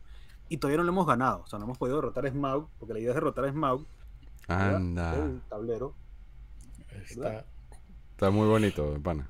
Es Está muy bellísimo. bonito. Además está tablero. ilustrado. ¿Sabes qué? Una cosa que no hemos hablado de juegos de mesa es que los juegos de mesa son. de- hay muchos que son de diseñador. Bueno, muchos no, la mayoría. Por ejemplo, este está hecho por Nernicia, que es uno de los diseñadores de juegos de mesa más famosos que hay. Y está ilustrado por uno de los ilustradores, que es el, junto con Alan Lee, que es el otro, de los más importantes de la obra de Tolkien. O sea, es un ilustrador real de, de la obra de Tolkien. Tiene un montón de componentes. Entonces, por ejemplo, aquí tienes Smaug. Uy, ¿lo puedo sacar? Es una miniatura de Anda. Smaug, ¿verdad? Entonces, la Está idea muy es, cool. todos controlan a Bilbo. Aquí está el muñequito de Bilbo también, ¿verdad? Ah, qué cool. Qué La cool. idea es derrotar a Smaug. O sea, la idea es hacer el libro como tal. O sea, tú vas recorriendo. De hecho, aquí lo puedes ver. Llegas donde están los, los troles. Todo el Bilbo's Journey, entonces. Sí, exacto. Es, es como el libro. es como cool, hacer el, recorrido que hizo Bilbo. Qué cool. Para acá, para el otro lado. Hasta que llegas a... Y ustedes aún no han Ah. podido ganar. Ent- No. O sea, tú tienes que llegar aquí. Aquí está Smaug. Sí. Entonces, Smaug se va moviendo hacia la ciudad del lago, no me acuerdo cómo se llama en inglés. Este, y entonces tú tienes que evitar que Smaug llegue a la ciudad del lago, ¿verdad? Hay un, mon- tiene un montón de cartas, las cartas son los enanos, ¿verdad? Que van con Bilbo. Olin, Gloin, no me acuerdo todos los nombres de todos, son miles. Tiene un montón de, tiene un montón de fichitas, carticas, cosas, o sea, tiene un montón de componentes. El juego es muy sencillo, tiene un montón de cartas también. Entonces te van poniendo pruebas. O sea, la gracia es que Ahí te van poniendo pruebas el Ricky León diciendo que para jugar uno conmigo tiene que llevarse una pistola. Ah, bueno, tiene el anillo único aquí, pero lo tiene de cartón, lo venden aparte. Lo Anda. el Mire, te muestro el Entonces, el que tiene, Déjame ver si logro sacar esta vaina de aquí. Mira cómo tengo yo el mío. el que tiene el anillo en el juego tiene acá- El anillo. Sí. ¿El que tiene el anillo en el juego qué, Juan? Disculpa. Tiene, tiene ventaja, o sea, el anillo se va turnando ok. de, de Mira cómo jugador. tengo yo. Qué fancy. Total. Pero este es el, el propio, ¿eh? O sea, tal cual. Tiene inscripción y todo, mira. Coño, no se ve. Déjame cambiar la cámara. One ring to One rule ring them to all. find them, one ring to rule them all, one ring to bind, To bind and the them. darkness, And in the bind darkness. them, bind them. A ver. Mira que tiene inscripción y todo, ¿eh? ¿Viste? Ah, sí, sí se ve, qué cool. Sí, sí, ahí se ve algo grabado, sí. Anda. Ay. mira. Qué cool. Y- Y ese Y el es el otro. Señor de los Anillos. Este es como la continuación del otro juego, ¿verdad? Este es ya el Señor de los Anillos como tal. Tiene las. Las instrucciones. Este es un poco más complejo que el otro. Ajá. Tiene tres, te- tiene tres tableros. Tú. Porque es uno por libro.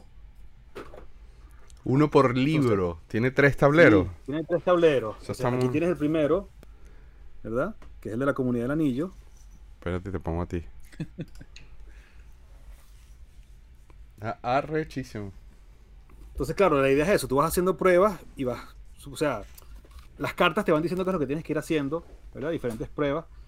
Tienes el segundo, ¿verdad? Que es en. Con ella la araña. ¿verdad? Ahí. Que es el de. El, de- el segundo libro, y se me olvidó el nombre, por Dios. Y el tercero, el del retorno del rey, Está precioso eso. que además este es doble.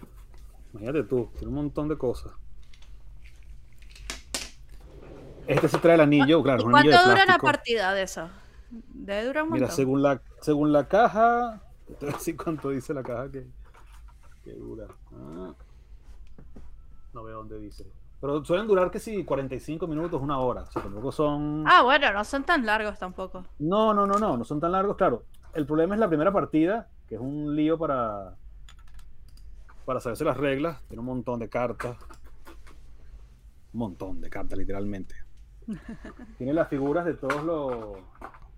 bueno, ¿Y es sencillo no, de, es sencillo de, de como empezarlo o es como- hay que leerse una tesis para No, es sencillo. De hecho, yo lo juego con mis hijas. Ok. No digo, pero para entrar, o sea, como que me quiero sentar, abro la caja, ¿en cuánto tiempo me puedo poner a jugar? O tengo que ponerme a leer un En poco lo que de te, en lo que te dan las instrucciones. A lo que te leas la tesis. En lo que te dan la tesis. No, no, mentira. O sea, depende. O sea, si nunca has jugado juegos de mesa, este no es el mejor juego para empezar. ¿Verdad? Tienen, digo, tienen miles. Todos estos juegos, la gracia de estos juegos es que tienen miles de componentes, todos son de madera. O sea, son muy, muy, muy bien hechos, de verdad. Son unos juegos. ¿Qué es lo que te digo? Son ya juegos de diseñador, ya no son juegos de. que los hace una empresa. Sí, pero nada. eso, eso provoca tenerlo en display y todo, ¿eh? Te cuento. Sí.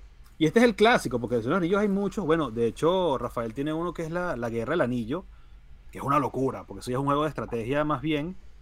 Entonces tienes miles de figuras con miles de, de- de terrenos y un montón de cosas, pero eso ya es algo mucho más, este, más, no profesional, porque no hay profesionales de juegos, pero es algo más serio, pues.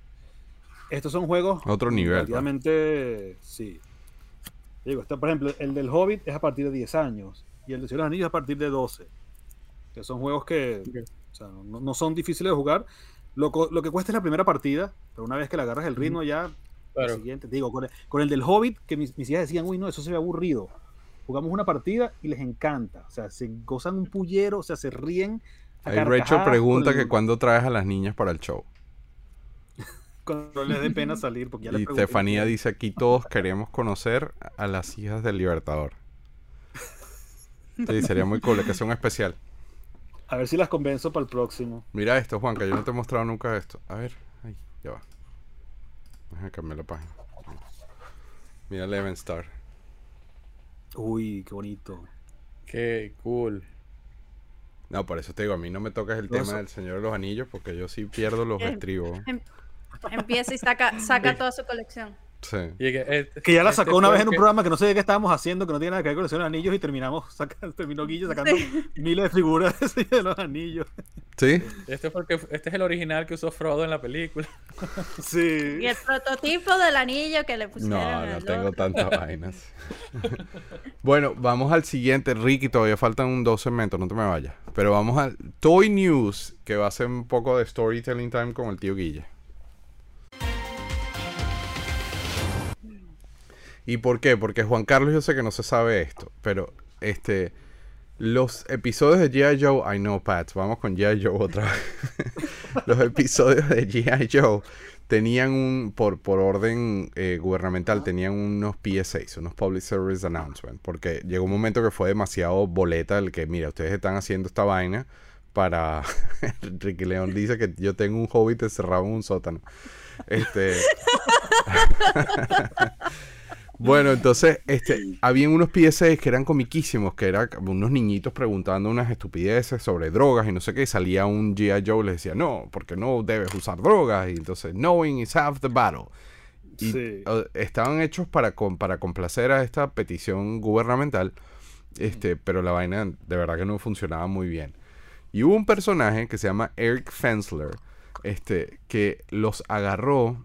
Y esto es, o sea, o sea, si vamos a ir dark, esto es Dark Time Webs hace del principio de los 2000, porque esto fue en el 2003, algo así. Él terminó trabajando haciendo todo el, script de C-Lab 2021, porque él agarró todos estos PSAs con un VHS y los dobló con unos amigos, este, y le, y le empezaron a decir cosas inclusive más estúpidas, ¿no? Entonces, por ejemplo, entraba Blowtorch y había un incendio y unos niños decían, creo que hay un incendio, él decía, huele a, a pork chop sandwiches. A costillas. Eh, cerdo. la vaina se hizo tan viral al principio de YouTube, cuando YouTube estaba empezando, que Hasbro inclusive tuvo que meterle un cease and desist al tipo, pero se convirtió en un pop, cul- un pop, pop culture icon, icon desde ese entonces. O sea, es bien dark.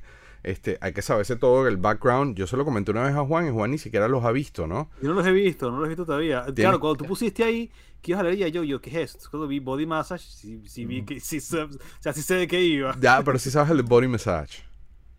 Sí, sí, sí, sí. Bueno, es que ese es el más Es- famoso, yo creo. No, hay varios, Los ¿no? primeros Por- trolls. Los primeros trolls del internet usando. Literalmente los primeros trolls, pero la cosa tuvo, por ejemplo, en el juego de, de G.I. Joe Rise of Cobra, este, eh, hicieron que todo el elenco grabara la frase Pork Chop Sandwiches, que es una alusión a, esta, a estos PSAs de, de Fensler, y Hasbro después dijo, no, sabes que no lo use porque no quiero que él me demande a mí, y entonces no lo llegaron a usar. Y en The Venture Bros hay un personaje que sale con la camisa tal cual, y en el video de Weezer, ese video que creo que se llama Pork and, Be- and Beans, sale un pedacito de, de uno de estos PSA. O sea, esto ha sido como que el Dark Alley del Dark Alley, de la parte de atrás, de los pasillos oscuros en pop culture, ¿no?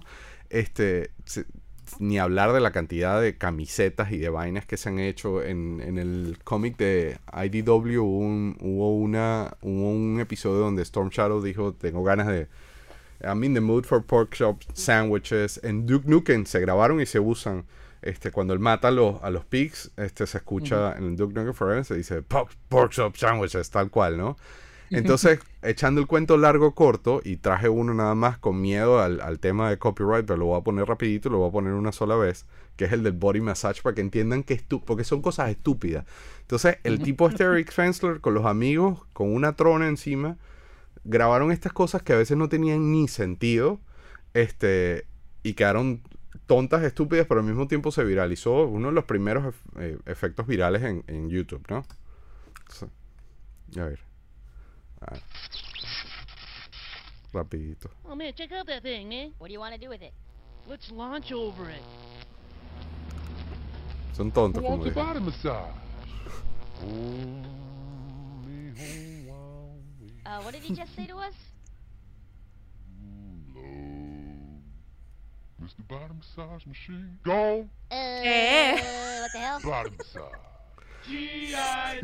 Body massage. Entonces, ¿cuál es el Toy News acá? Están, están electrocutados.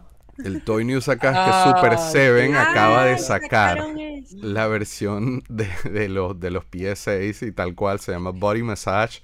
Tra- viene con la pinza y todo. es- Están todos. O sea, están- a mí me parece que Qué esto es el, el- el- la, la esquina más oscura del pop culture, pero al fin materializada. Este, de hecho, en el, en el, en el file card dice que Roadblock isn't just a body massage, he's the Mr. Body Massage Machine. O sea, eh, Super Seven como siempre pegándola para mí de honrón. ¿Cuántas, converge cuántas a vas a sewer. comprar de esas? Porque sabes que vas a ir corriendo a comprarlas. No, hombre, está demasiado bueno esto. Entonces sacaron los demás. Mira esta patineta, Juan Carlos de Conjo.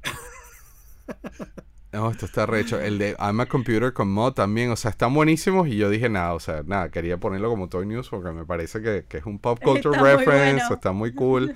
Tienen que ver los, los PS6, ¿no? Pues entonces, ya, le estoy dando rápido para que el Rick no se me vaya en el kayak. Porque tenemos un segmento nuevo, señoras y señores. Y se llama Misterios que no sabías.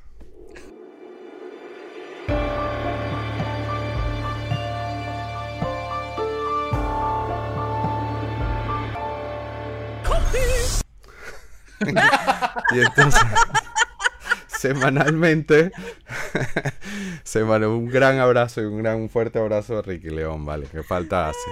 Este, semanalmente ahora vamos a, compartir misterios que, no sé, vamos a darle una tónica distinta a esta parte del show. Entonces, el misterio de hoy es un señor que se llama Tim Harvey y esto eh, pasó ayer.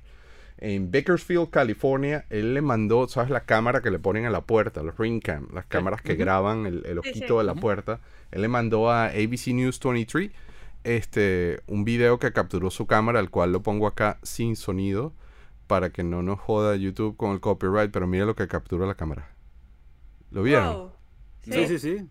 Yo no lo vi. Ahí creo que va otra vez, ahí va otra vez, está lupeado otra vez. Mira, en la parte del cielo arriba a la izquierda. Ahí debe venir, mira, ¿viste? A la vaina. A la baja.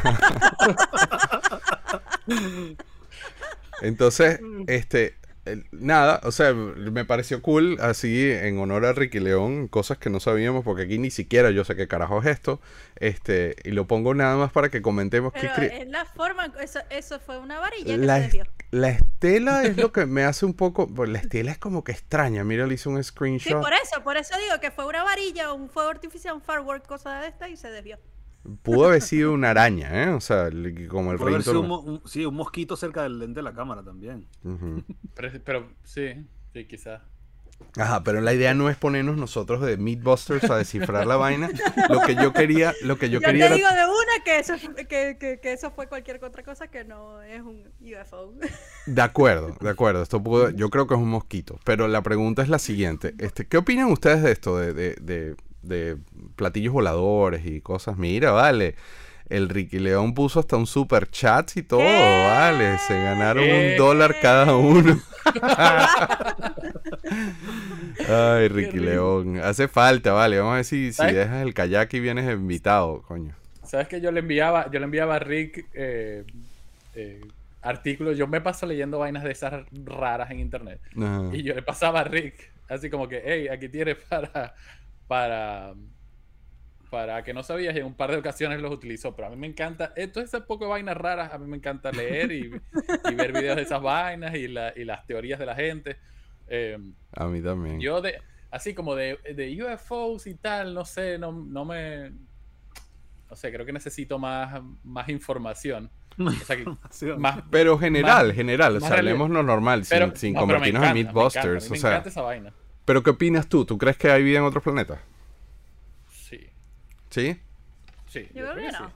¿Tú Sí, crees que no, Pats? o sea, no, no creo podemos ser tan, tan no- egocentristas no- como pensar eh, que somos eso- los eso iba a únicos. decir- exactamente eso iba a decir, Juan. No, o sea, Bueno, ajá. no, no puedo ser Sí. tan egocéntrico como pensar que nosotros somos los únicos. Capaz sí, pero, pero no sé. No, mí- no he mí- visto lo suficientemente pruebas para Por eso te digo, a mí me faltan como más pruebas, pero... No tengo pruebas, pero tampoco pero- tengo dudas. Exacto. Pero es así como. "Hmm, No, yo sí tengo que joder dudas. Es- eso fue un mosquito, un- una, una, este, ¿cómo es que? Una luciérnaga. No, Yo claro, también si- pensé que era un insecto. si- Yo también. Esa si fue no- mi primera percepción de, Sí. de qué es esto. Sí, y si nos ponemos al, al, al nivel de, no sé, de Don't Look Up, esto, o sea, estas, todas estas vainas se pueden fabricar solamente en función de que salga en televisión, que tenga Claro. runtime, meterle ads y, y hacer plata. Sí. O sea, si nos vamos a ir por ese lado, eh, obviamente, pero, pero a mí todo ese tema del espacio, la vida en otro planeta, toda esa vaina a mí me encanta. Pero, ajá, entonces sí crees que... Porque Sí, yo creo que me sí. encantaría ver un debate entre, en- con Patsy contigo, porque Patsy dijo flat out que ella considera que no. Y aquí no hay respuesta errónea o correcta, sí, no porque nadie sabe errónea, qué... O sea, nadie sabe si sí o si no, ¿no? Pero sí, porque, porque es que, o sea, mi, mi, mi cuestión es, hay gente, o sea, hay gente que cree en el creacionismo, otra gente que cree en la evolución, hay gente, la gente que cree en el creacionismo y la evolución dicen que porque no seguimos Bueno, evolucionando, eso y bla, es bla, otra bla, bla, cosa. bla. Plana y la ¿Entiendes? Eso es otra cosa, eso es claro. otra cosa, porque uno está claro, basado no, en pero- ciencia y el otro está basado en fe. Sí, obviamente, pero, pero la, la teoría de la evolución viene por eh, el, el as- el asteroide que pega a la Tierra, tal, la vida se crea, tal. Entonces, si nos vamos por ese lado, o sea, además había un asteroide. Un solo asteroide llegó aquí y fue el único planeta al que le ha pegado y al que ha creado. De hecho, no, fueron varios. De hecho, no. Por, eso, Fueron varios. por eso te digo, o sea, si nos vamos a poner, si nos vamos a, El, el Golfo si de México es lado- el, es el impacto de un asteroide. Por eso, pero si nos vamos a, si nos vamos a meter por ese lado, o sea, tampoco puedo, no puedo pensar que tampoco, también había un solo asteroide, ¿me entiendes? Entonces, Claro, por sí. ese, por eso es que yo creo que tiene que haber. Que cuando, los, cuando capaz nosotros vivos no, no lleguemos a, a- a ver pruebas eh, tangibles de que sí lo hay, pero, pero yo creo que sí. ¿Tú, Juan? Sí. Sí. Mi papá cuando yo tenía 10 años Ajá. me regaló el, me regaló el Cosmos de Carl Sagan, chamo. Ah, O sea, bueno, Carl Sagan para mí es uno de los wow, o sea, ¿cómo decirte? Es uno así de, de- de mis, de mis ídolos que tengo así en un, en un pedestal muy alto. Y Carl Sagan, bueno, él, es de los, de los que se, de los creadores, de los fundadores del SETI, que es el Search for. Extraterrestrial Intelligence, pero no lleva al, al extremo de que son hombrecitos verdes, de que nos visitan, de que nos secuestran, de que nos abusen, no. O sea, él creía que sí había vida, ¿verdad? Pero que no está, o sea, el universo tiene miles de millones de billones de años, es infinito. Entonces, para que coincidan dos culturas que puedan este, unirse en ese momento, en es- o sea, a lo mejor la cultura que está en un planeta todavía está no suficientemente avanzada como nosotros, o a lo mejor ya está en decadencia y ya pasó, mientras nosotros todavía, no, todavía no habíamos este, comenzado a existir como humanidad. Entonces, o sea, yo creo que no se ha dado el momento, ¿verdad? No se va a dar ahora, a lo mejor no se va a dar dentro de mil años, no se va a dar dentro de un millón de años, no sé cuándo se dará. A lo mejor se dio antes de que el hombre existiera, no lo sé. Pero acuérdate que también los tiempos lógicos son muy grandes. O sea, Y estás asumiendo que en tu, en tu, obviamente es un, tú estás estableciendo un espectro, pero estás asumiendo que la vida de otro planeta es- tiene cultura, dijiste la palabra cultura, pero puede ser y vida bacteriológica, y que y no- son- puede ser bacteria, ni siquiera, ni siquiera han, han pasado de ahí. Sí, no, no, no. O sea, lo que te quiero decir, sí hay vida en otros planetas. O sea, obviamente hay vida. Que haya cultura, como lo que te estoy diciendo, si la puede haber en otro planeta, simplemente no estamos coincidiendo en tiempo y espacio. Así es. Es lo que es, ese es mi punto de vista. O sea, la- si hay culturas en otros planetas, o están mucho más avanzadas que nosotros, o ya están en decadencia, ¿verdad? Cuando la humanidad empezó a existir, ya ellos no existían, o van a empezar a existir cuando la humanidad deje de existir, y a lo mejor no vamos a poder coincidir. ¿Me entiendes? O sea, si el universo tiene infinito, o sea, no sé cuántos tiempos tiene creado el universo, o sea, qué cantidad de vida puede haber sido creada y haber sido extinguida al mismo tiempo antes de que la humanidad existiera, ¿me entiendes? Claro.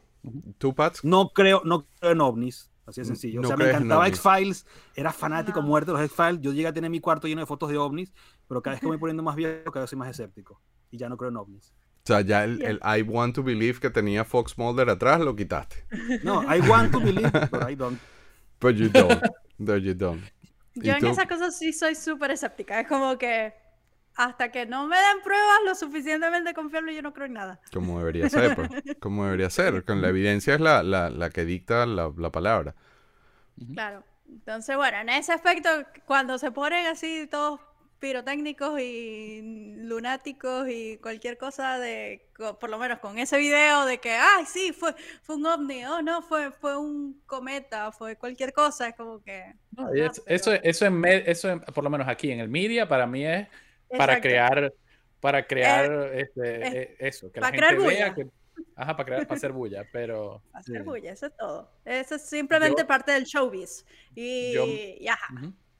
sí, Yo- yo, me voy Cuando más no, por, no me las- pruebas, no, lo siento, no te creo nada. yo, me, yo me voy más por las cosas así como tangibles, o sea, vamos, bueno, vamos para Marte, este, Elon Musk mandó su carro, eh, y todo ese tipo de cosas, o sea, como por la, por la ciencia real, eh, Exacto. las cosas que de verdad estamos haciendo, pero... Conseguir pero- un pero monolito en la luna y ya. Exacto. Monolito en la luna. Sí, Yo, pero- yo, yo la aterrizo más, yo la voy más, más, más básica. Yo creo, obviamente, no he visto evidencia, yo particularmente no he visto evidencia de ningún tipo, pero eh, el, el- el espacio en la galaxia es tan vasto, valga la redundancia de espacio en el espacio, este, es tan vasto que es, es, es lógico pensar de que tuvo que haberse desarrollado algún tipo de vida de alguna forma en algún otro lado en algún momento. Este, No necesariamente, como dice Juan Carlos, que estemos alineados.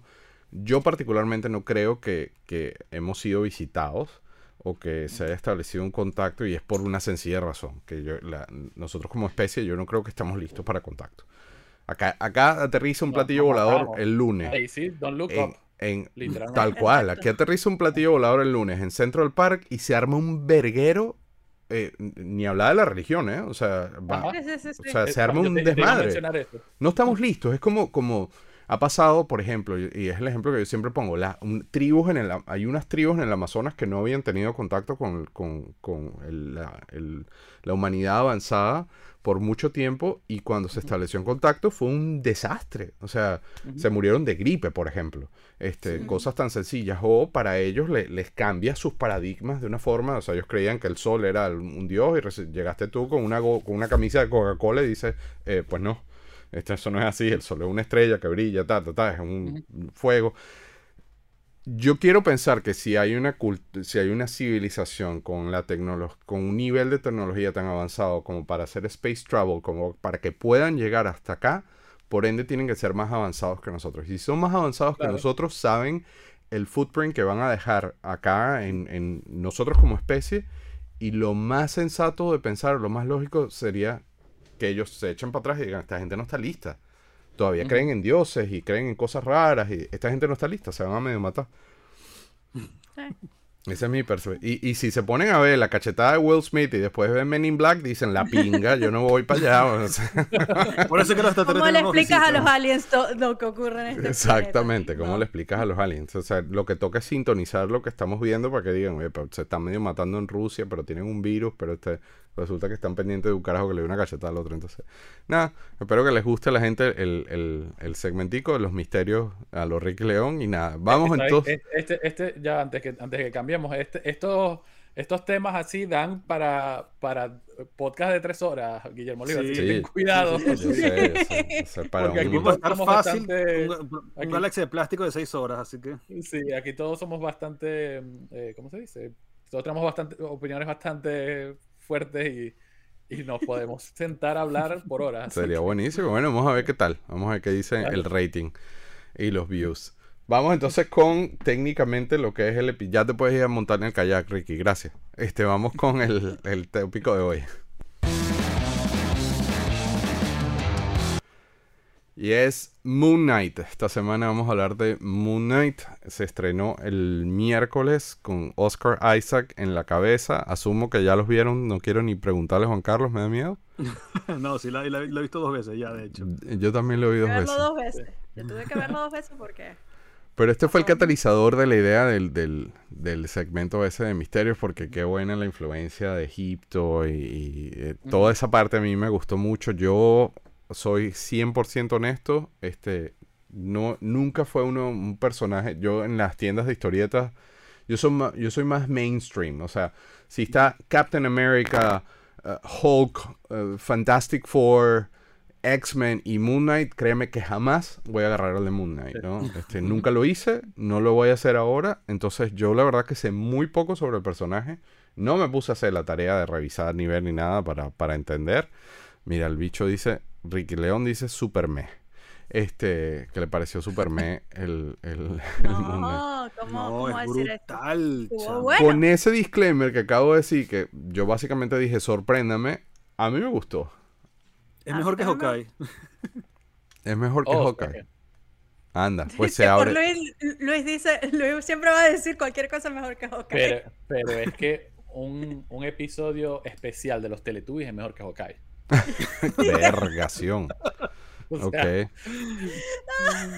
Vergación. Bueno, Le- El odio, el odio. ¿No tienes ahí el, el segmento el odio? de odio. Bueno, sí, de es un verdad. momento de odio.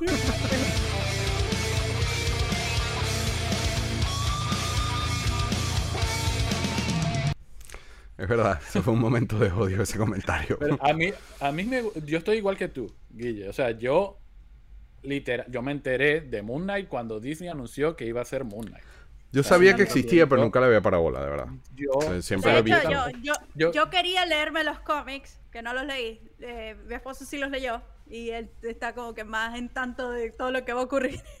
Pero yo sí no los, no los leí. Pero Yo leí unos Pero- cómics hace mucho tiempo y, sé- y de hecho creo que el, que el personaje de Steven, porque el tipo es un, el tipo tiene varias personalidades, si mal no recuerdo, y el Steven creo que lo deben, creo que lo cambiaron o hay algo que Sí, todavía no nos han dicho porque Sí, no, yo no, recuerdo como un Bruce. Wayne, era un millonario, una cosa así, ¿no? Juan, tú sí Y sabes de esto. Y de hecho, de hecho, Mark Spector, que es el, el- el- el- la- como su segunda personalidad del capítulo que vimos, es la personalidad principal en los cómics. Y uno de ellos es gay, si mal no recuerdo Grant- también. Ah, no sé, hasta Ujú. no llegó. Yo, yo te voy a decir, no he leído Moon Knight. O sea, hice la tarea, revisé sobre cada personaje, no lo conocía. Me encanta lo que está haciendo Marvel con estos personajes así desconocidos, como hicieron con Ujú. Guardianes de la Galaxia. O sea, que, te, que te saquen un personaje desconocido y te hagan esto que están haciendo, es genial, es genial. Es lo que no ha podido hacer DC, DC con, con sus superhéroes conocidos. Así de Sí, sencillo. con los conocidos. Sí. Con los conocidos. O sea, lo que no puede hacer DC con Superman, con Linterna Verde. Pero tú viste, viste Doom Patrol. Vi Hablando unos de DC. capítulos, es buena. Es buena. Doom por Patrol es buena. y esos son esos offshoots de DC que son personajes raros, que Sí, no sé qué. Sí, sí, sí. A mí me parece que Pero bueno. Oscar Isaac es el- el- la mejor selección para un tipo, para un Sí. personaje tan complejo como este, que es básicamente una persona con, con diferentes personalidades, ¿no? Así va el tema. Sí, tiene, sí, Sí. tiene un disorder de múltiples personalidades. ese, ese es el background de, de, de él. Entonces, es como que en este primer episodio vimos tres personalidades. Sí, bueno, do- do- do- dos y Está- un poquito del este- tercero. Exacto, estaban Stevie, Steven, que es el, Mark. el- Mark, y el otro que no sabemos quién es. Es Moon Knight. Y Mo- Es bueno, y como Moon Knight, Bueno, exacto. Moon Knight Yo creo que otra- vimos dos nada más, sintiendo bien. No. No. no. ¿Cuál es el Moon Knight- tercero? Moon Knight es otra El personalidad. tercero, Moon Knight- el tercer, no, el tercero fue cuando él está soña- soñando y está en otro país. Cuando ocurre que el, el shooting y todo esto Yo que creo está que en es el en campo. Inglaterra, ¿no? Es igual en Sí. Inglaterra. Sí, o no sé. Bueno, no- Inglaterra no una parte, después están los Alpes. Sí. No sé si En En los Alpes. no, la parte de los Alpes es otra que, que él escucha una voz y le dice la parte del escarabajo y todo eso. No, pero Esa ese, es ese- otra ese es personalidad. el que no me acuerdo cómo se llama, ese es el dios egipcio no. que lo Es uno de los dioses, pero no es otra personalidad. es uno Ese, de los- ese es el dios que lo revive a él y lo usa él Sí. como, Eh, como, es todo- es como todo rollo. Eh, ¿Cómo se dice? Eh, pero, A pero mí- son a mí me o sea, costó que es el dios que tiene la cabeza de pájaro, que es una calavera de pájaro. que no Ajá, que llama él lo, está, él lo está viendo en su cabeza, pero él no es, él no es una personalidad, él solamente es el que lo está con- controlando su cuerpo después que, que Mark Spector muere. Entonces, que es el, que, es el Mark que le da los poderes, de hecho, para hacer Moon Ajá, Porque él es el, Moon Knight es el avatar de este dios, que no me acuerdo cómo, no hay manera que me acuerde cómo se llama. Sí. Cuando Eh, dice, hablando de eso, cuando habla lo del avatar, dice, oh, avatar, sí, a mí me gustó esa Ah, película. sí, Avatar, Gente azul. Sí. Gente Gente azul. azul me dio demasiada risa. Eh, pero sí, yo creo que Mira, Oriana dice que son tres. Mostraron, se llama el dios. Porque, Steve, Mark y Moon Knight, dice Oriana. ajá, Sí. este, Pero eso es hasta con- ahora, porque hay dos más. Hay muchas Sí, secuencias en las que taxista salen, también. El taxista, el taxista no ha salido. El taxista no ha salido. Hay muchas, Mar- hay muchas secuencias en las que salen tres cosas. O sea, cada vez que él se veía, en los espejos eran tres. Eh, cuando él está comiendo chocolates que se caen, son tres chocolates que se caen. Eh, tiene, tiene varias secuencias. Bueno, y cuando está en el, en el baño son tres. Eh, Entra, entra Stevie, Mark le abren el vidrio y Moon Knight mata al, al perro, a la bestia esa que lo estaba Sí. persiguiendo. Claro. Entonces, la, Jack, lo de Jack Locke tres, se llama el taxista. Lo de los tres lo tienen lo dejaron bastante cuadrado en el episodio con varias con, como con varias Con varios easter pues. eggs. Sí, Ajá. de que eran Eh, tres. pero a mí me encantó, o sea, el- lo vi dos veces por, también, porque lo vi la primera vez y yo, ¿qué carajo es esto? Yo creo que vale la pena ver. verlo dos veces, o sea, tiene mucha información. A mí no se me hace flojo, como dice Ricky. A mí me parece que tuvo buen ritmo el episodio. Sí. Este, no me, no me llegué a Fue aburrir. go, go, go todo el Fue tiempo. exacto, esos aburrido, sí, personajes está todo el tiempo corriendo y huyendo y- como que, what? Lo que pasa es que Rick, Rick es muy odioso. Él tiene el hate. La cine- Sí. La cinematografía de la, de la serie me pareció increíble también, está muy, muy, Sí. muy bien hecha. O Muy sea, bien yo, sen- yo sentía que era, o sea, ca- las escenas de acción era, estoy viendo Jason Bourne, pero de Marvel. O sea. El- era, era, ese- era esa acción así sin parar, como dice Pat, go, go, go, go. Y, y esa, y la, la voz, no me acuerdo, el- ¿cómo es que se llama el, el pájaro? El, la cabeza. Konshu. Ah, Conchu. Konshu. Konshu. Ajá, sí, Conchu. Cada vez que él le hablaba, que lo controlaba. Esa eh, voz es muy. es La voz está sí. muy bien, muy bien casteada. muy, ajá, Muy bien demasiado casteada. bien hecha. Yo, yo tengo. demasiado bien hecha. Bueno, Pats, no sé si lo llegamos a ver, pero yo tengo un surround system pues, donde veo la serie y verga, cuando habló ese personaje la primera vez, la sala tembló. suena- La sala tembló. durísimo. Sí, sí, está muy bien hecho, está muy bien hecho. ¿Y qué les pareció Ethan Hawke? Me Buenísimo. encantó. A mí me parece que le dio un peso. Mira, Ricky está diciendo que le regrese su super chat. Vale, pues este Ay, tipo Dios. sí es. Coño, vale. Este tipo sí es. Anda a poner las luces de una vez del balcón del Navidad. Este.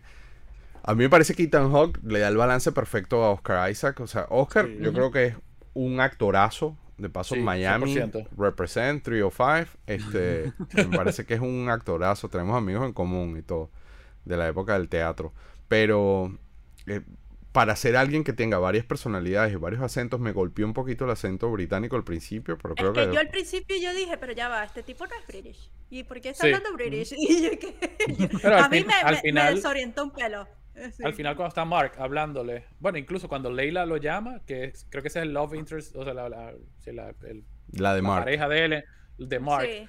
eh, cuando ella lo llama, Leila le dice por qué tienes ese acento. eh, Ujú. Y después cuando Ah, Mark sí. le está hablando en el espejo, él habla con el acento americano, pues no habla con el acento británico. Entonces, sí, ese es parte. A mí también me pareció así como que se escuchaban, no se le escuchaba bien, se escuchaba forzado, eh, pero ajá, al final del episodio te dicen, bueno, porque este es uno, este es otro y aquel es otro. Entonces, A mí lo único que Eh, no me gustó es que sentido. el tipo se identifica como vegano y se termina comiendo un bistec después. Y dije, ay, este cabrón me acaba de romper el corazón este personaje. Pero no, esa no fue su personalidad. Sí, vegana, no, fue la otra. Fue la otra personalidad. Fue horrible, la otra. horrible. Ajá. Pero es que, es que sí, ese es el eh, tema con, con, con, con esos trastornos de que, o sea, nos, el mismo tipo está confundido en tiempo y espacio donde está. Eh, eh, como cuando fue con la cosa del pez. No, este pez tenía una sola aleta, pero ¿y qué hora es? ¿Y qué día es hoy? Tenía una cita y era hace dos días y es como que ya va. Como Juan Carlos, dos. pues, como Juan Carlos. Bájale claro. dos. O sea, Es como- eso, Juan Carlos llega tres Sí. semanas después a Galaxia Life y que, ay, coño, no era ayer el sábado. No era, era, era ayer que no era hoy. Sí, pero, y, pero es- y eso a mí me parece, lo que estaba comentando Pat me parece súper cool porque es como que él se, a, él, a, a- a Stevie lo apagan y lo prenden básicamente en el mismo lugar. Sí. O sea, él se En quedó dormido, lugar. pasa todo lo que pasa en los Alpes, mata un poco gente, eh, poseído por, o sea, siendo Mark Spector, poseído por Conchu, y cuando, lo- cuando vuelve a agarrar conciencia, él estaba, o sea, sigue dormido. La escena, Entonces- la Sí. escena del carrito de helado, del, del carrito de Sí. monstruos, Ah, está es lo- una buenísima. locura. Está buenísima. Sí, cuando clava los frenos y sale el, el cupcake y El- sale rodando. sí. I'm dreaming, I'm Cuando dreaming. lanza el arma, y es que lanzaste el arma. ¿qué Sí, te la ocurre? misma voz dice, en serio el tipo tiró el arma, o sea, el imbécil. a mí me pareció buena, o sea, yo, yo tengo muy buenas expectativas, me dejó bien sentado, no puedo esperar para el miércoles que viene. No sé qué ustedes opinan al respecto. Sí, a mí Para mí, también. y, sí. y lo otro, lo otro también de, de, de la serie como tal, o del personaje, porque ayer, ayer cuando lo volvimos a ver, eh, claro, Lu- Luis sabe más de- del personaje que yo porque él ya le- le- yo- leyó los cómics. claro, Y él, y él me estaba haciendo un cuestionario, literal. Me estaba haciendo un examen y yo, pero ya va, calma pueblo. Como que, este, ajá, y, y entonces yo, yo estaba con una teoría de que Moon Knight es parte de su imaginación. O sea, el tipo se transforma, pero capaz es, es toda la imaginación de él. Entonces, eh, es, es como que es muy complejo de entender solamente con un solo episodio. Me dejó la, cabeza vuelta loca porque no... eh, si él está ahí, ¿en qué momento hace, hace el cambio con todo el traje? ¿Me entiendes? Es como que puede ser algo que sea muy de su imaginación y no que esté poseído como tal. Entonces, eh, eh, como que se abre un debate ahí todo loco.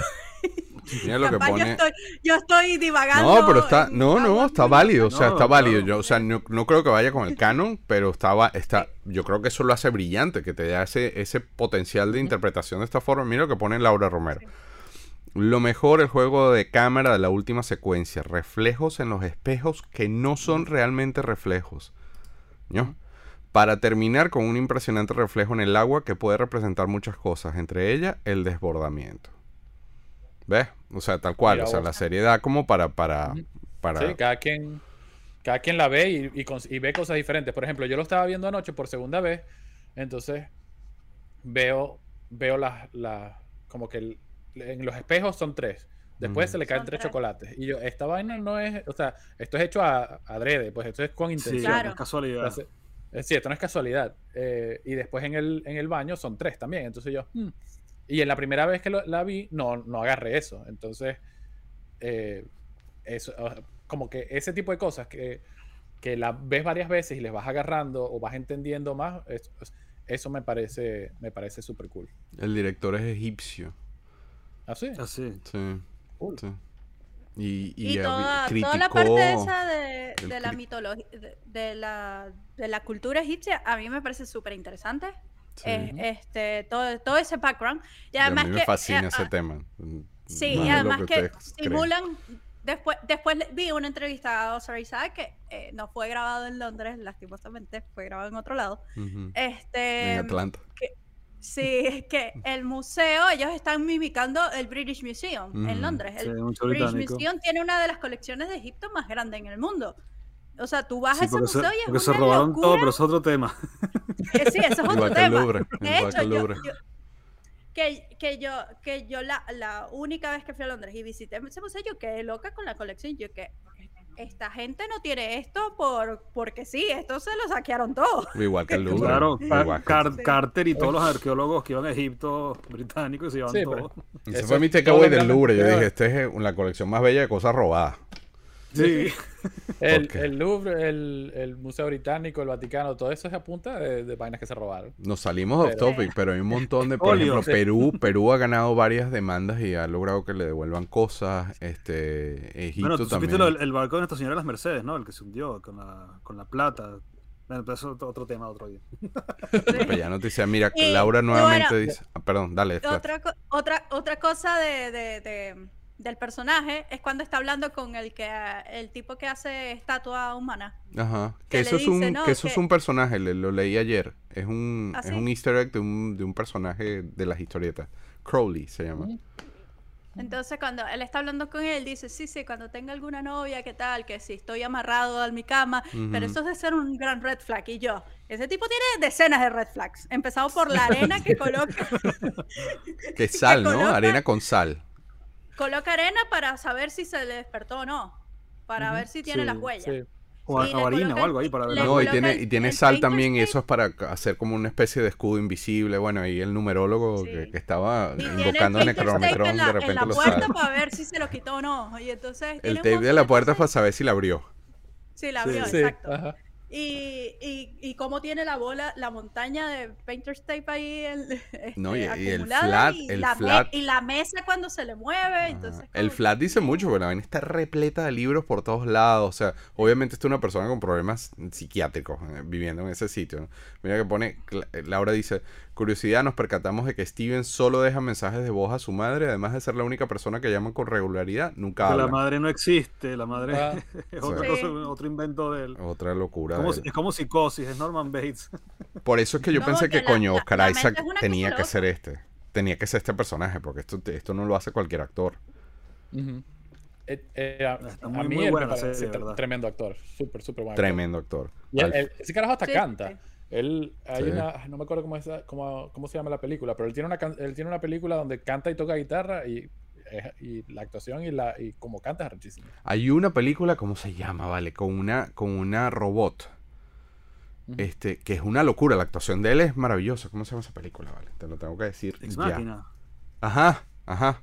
Dux Ex Machina. Es buenísima, chamo. Y- Excelente, excelente película. Y, y la interpretación de él es ah, impresionante. Sí, sí, sí, sí, sí. Sí, Ex Máquina es muy buena. Esa Sí. película es buenísima. Bueno, entonces, expectativas para la semana que viene con. con ah, ayer vi Morbius. Uy. ¿sí? ¿Eso lo vamos a hablar Sí. otro día o, o lo hablamos Sí, hoy? obviamente, pues ustedes no la han visto, ¿no? No, no, no, No, la hemos visto. Yo, yo creo. O sea, con las críticas, con las críticas que han salido no tengo ni ganas de Pero es que verlo, yo no le, o sea, yo no, yo no, yo no apoyo las críticas, de verdad, porque sobre todo Rotten Tomatoes. Yo desde que vi un niñito de 14 años escribiendo un review en Rotten Tomatoes dije, no jodas, tú no tienes la idea de lo que toma hacer una película de esta. Todo el complejo desde el proceso creativo, conseguir el financiamiento, hacer la película, editarla, filmarla, y tal, pa, pa, pa, pa, para que venga un mocoso de, cuare- de 14 años a decir la película le falta contexto. Anda a comer mierda. o sea, no, seas pendejo. Entonces, mira, no, o sea, obviamente hay que verla. Obviamente hay que verla. Morbius tienen que verla. Porque es parte del. Sobre, sobre todo. Sin spoiler, ojo. Sobre todo los que son fanáticos del, del Spider-Verse. Tienen que ver esta película. Este. pero a mí no se me hizo mala, ¿eh? O sea, tampoco es la mejor película de, de Marvel. Yo lo que, yo lo que leo es que es muy confusa, que no se sabe ni en qué ni en qué tiempo, ni en qué multiverso, ni en qué nada existe esa película, ni en qué timeline, ni nada. Mm. O sea que no, no han sabido como darle bien la la ubicación de esa película. Es lo que yo he leído porque no la he visto. Tiene unas cosas ahí medio random, honestamente, y la no hay muy buena química entre los personajes. Este, hay los el- el- Morbius está como que en una cápsula y los demás están no, no están bien conectados con él, pero pero no es tampoco es malo. O sea, yo sigo pensando que Feng Shui es peor. Sanchi. Sí, esa vaina para mí es peor, pero no me pareció tan, tan, tan, tan... Creo que las críticas le dieron muy duro para, para... O sea, no está tan mala, no sé. Lo que sí es que Jared Leto no le queda ganas de hacer más películas de superhéroes. Y él es productor ejecutivo Sí. ahí. Sí. Ojo. Wow. Eh, lo único buena, por lo menos. El único consejo que les, que les doy, no se queden esperando que terminen los créditos porque no hay nada. Ok. O sea, después... Ah, no la- hay nada. ¿No era que habían dos, dos escenas? Hay dos escenas, hay dos escenas antes- que dicen que es peor que la película. No, no Que son... Dicen que es lo peor de toda la película. No, al revés. Al revés. Al revés. Son interesantes las escenas, pero después, cuando empiecen los rolling credits, párense y váyanse porque no, no, hay- no pasa nada. Ah, no hay, no hay nada ya después. Después de los rolling credits no hay nada. Este, la- las escenas adicionales están antes, pero no al revés. Las escenas adicionales son tienen tienen un sobre todo un contexto con el Spider-Verse interesantón. Entonces, yo, yo sugiero que la vayan a ver. Entonces, esto creo que es todo y por esta semana. No sé si esta escena, esta es la escena vieja, ¿viste? Es que es Juan Carlos me tiene ahí rayado. Pero entonces, nada, vamos con los plugs. Esta semana, Patricia Sánchez, seguimos con Gia Joe. No jodas. Yay. Concluimos el mes especial esta semana en Galaxia de Plástico de Gia Joe y cerramos con broche de oro porque en esta serie basada Dime que el próximo es de Marvel, no sé. El próximo va a ser de Motu después de eso. Oh, de- no, me de- extraña tampoco. de Masters of the Universe. Pero no vale, cerramos con broche, con broche de oro. Ahí Juan Carlos va a sacar unas cosas hechas en Venezuela, específicas en Venezuela. Por Y él. ¿Cómo, cómo? Los prototipos. Que sí, Hecha por por, él. hecha por él. Hechas por él en Venezuela. Y Plastic Chats va a tomar, este, dentro de poco, poco, poco, vamos a hacer unos anuncios especiales con Plastic Chat porque va a tener, va a dar un, un vuelco interesante, un brinco interesante y va a estar, va a estar muy bueno eso. Les recordamos que Plastic Crack es la nave nodriza de todo el Plastic Universe. Está en Amazon en algunos países. Y si no está en Amazon en algunos países, vean el link acá. Hagan como Nikki. Apóyennos. Denle ese link. Compártanlo. Mándenselo a los amigos. Vamos a ver si este 4box está bien hecho. Si está bien hecho porque están todos. Este. Y bueno, la semana que viene, entonces, que la semana que viene seguimos con Moon Knight y Morbius. Usted les da chance de ver Morbius. ¿Tú vas a estar, Juan? ¿No estás? ¿Estás o no estás? Yo como que estoy o no estoy. La No, semana que viene. Te- Sí, sí, sí, sí, sí, contamos- claro. Ah, coño, gracias. Gracias. Hasta Bueno, el verano, que me voy de, de julio a septiembre de vacaciones, no. ¿Qué? ¿Qué Puedo es? ver, que puedo, puedo hacer el esfuerzo de ver Morbius esta semana. No, o sea, yo no considero que perdí mi plata, ojo. Ok. Pero a mí me gustó Hawkeye y Luis tiene una opinión distinta. Cada cabeza es un mundo. Entonces, muchísimas gracias a todos los que están en el chat y todos los que nos vinieron a ver en vivo por el apoyo. Sean como Nikki y denle like, campanita, suscríbanse, compartan esto con algo, traigan un amigo. Rachel Valentina Gutiérrez me mandó un tipo un mensaje y dije, hola, me mandó Rachel. Qué cool eso, de verdad. Entonces compartan, compartan, compartan. Y nada, nos vemos la semana que viene con más Marvel. Ahora, Marvel, esta es la, la era geek. Este, Sí. Yes. Por cierto, grabé unas vainas en, en México que voy a hacer unos episodios especiales y los estamos editando. Juan Carlos conseguí unas cosas, no quería ni mostrar nada, conseguí unas cosas en México pa' loco. Y no necesariamente allí a yo, Patricia.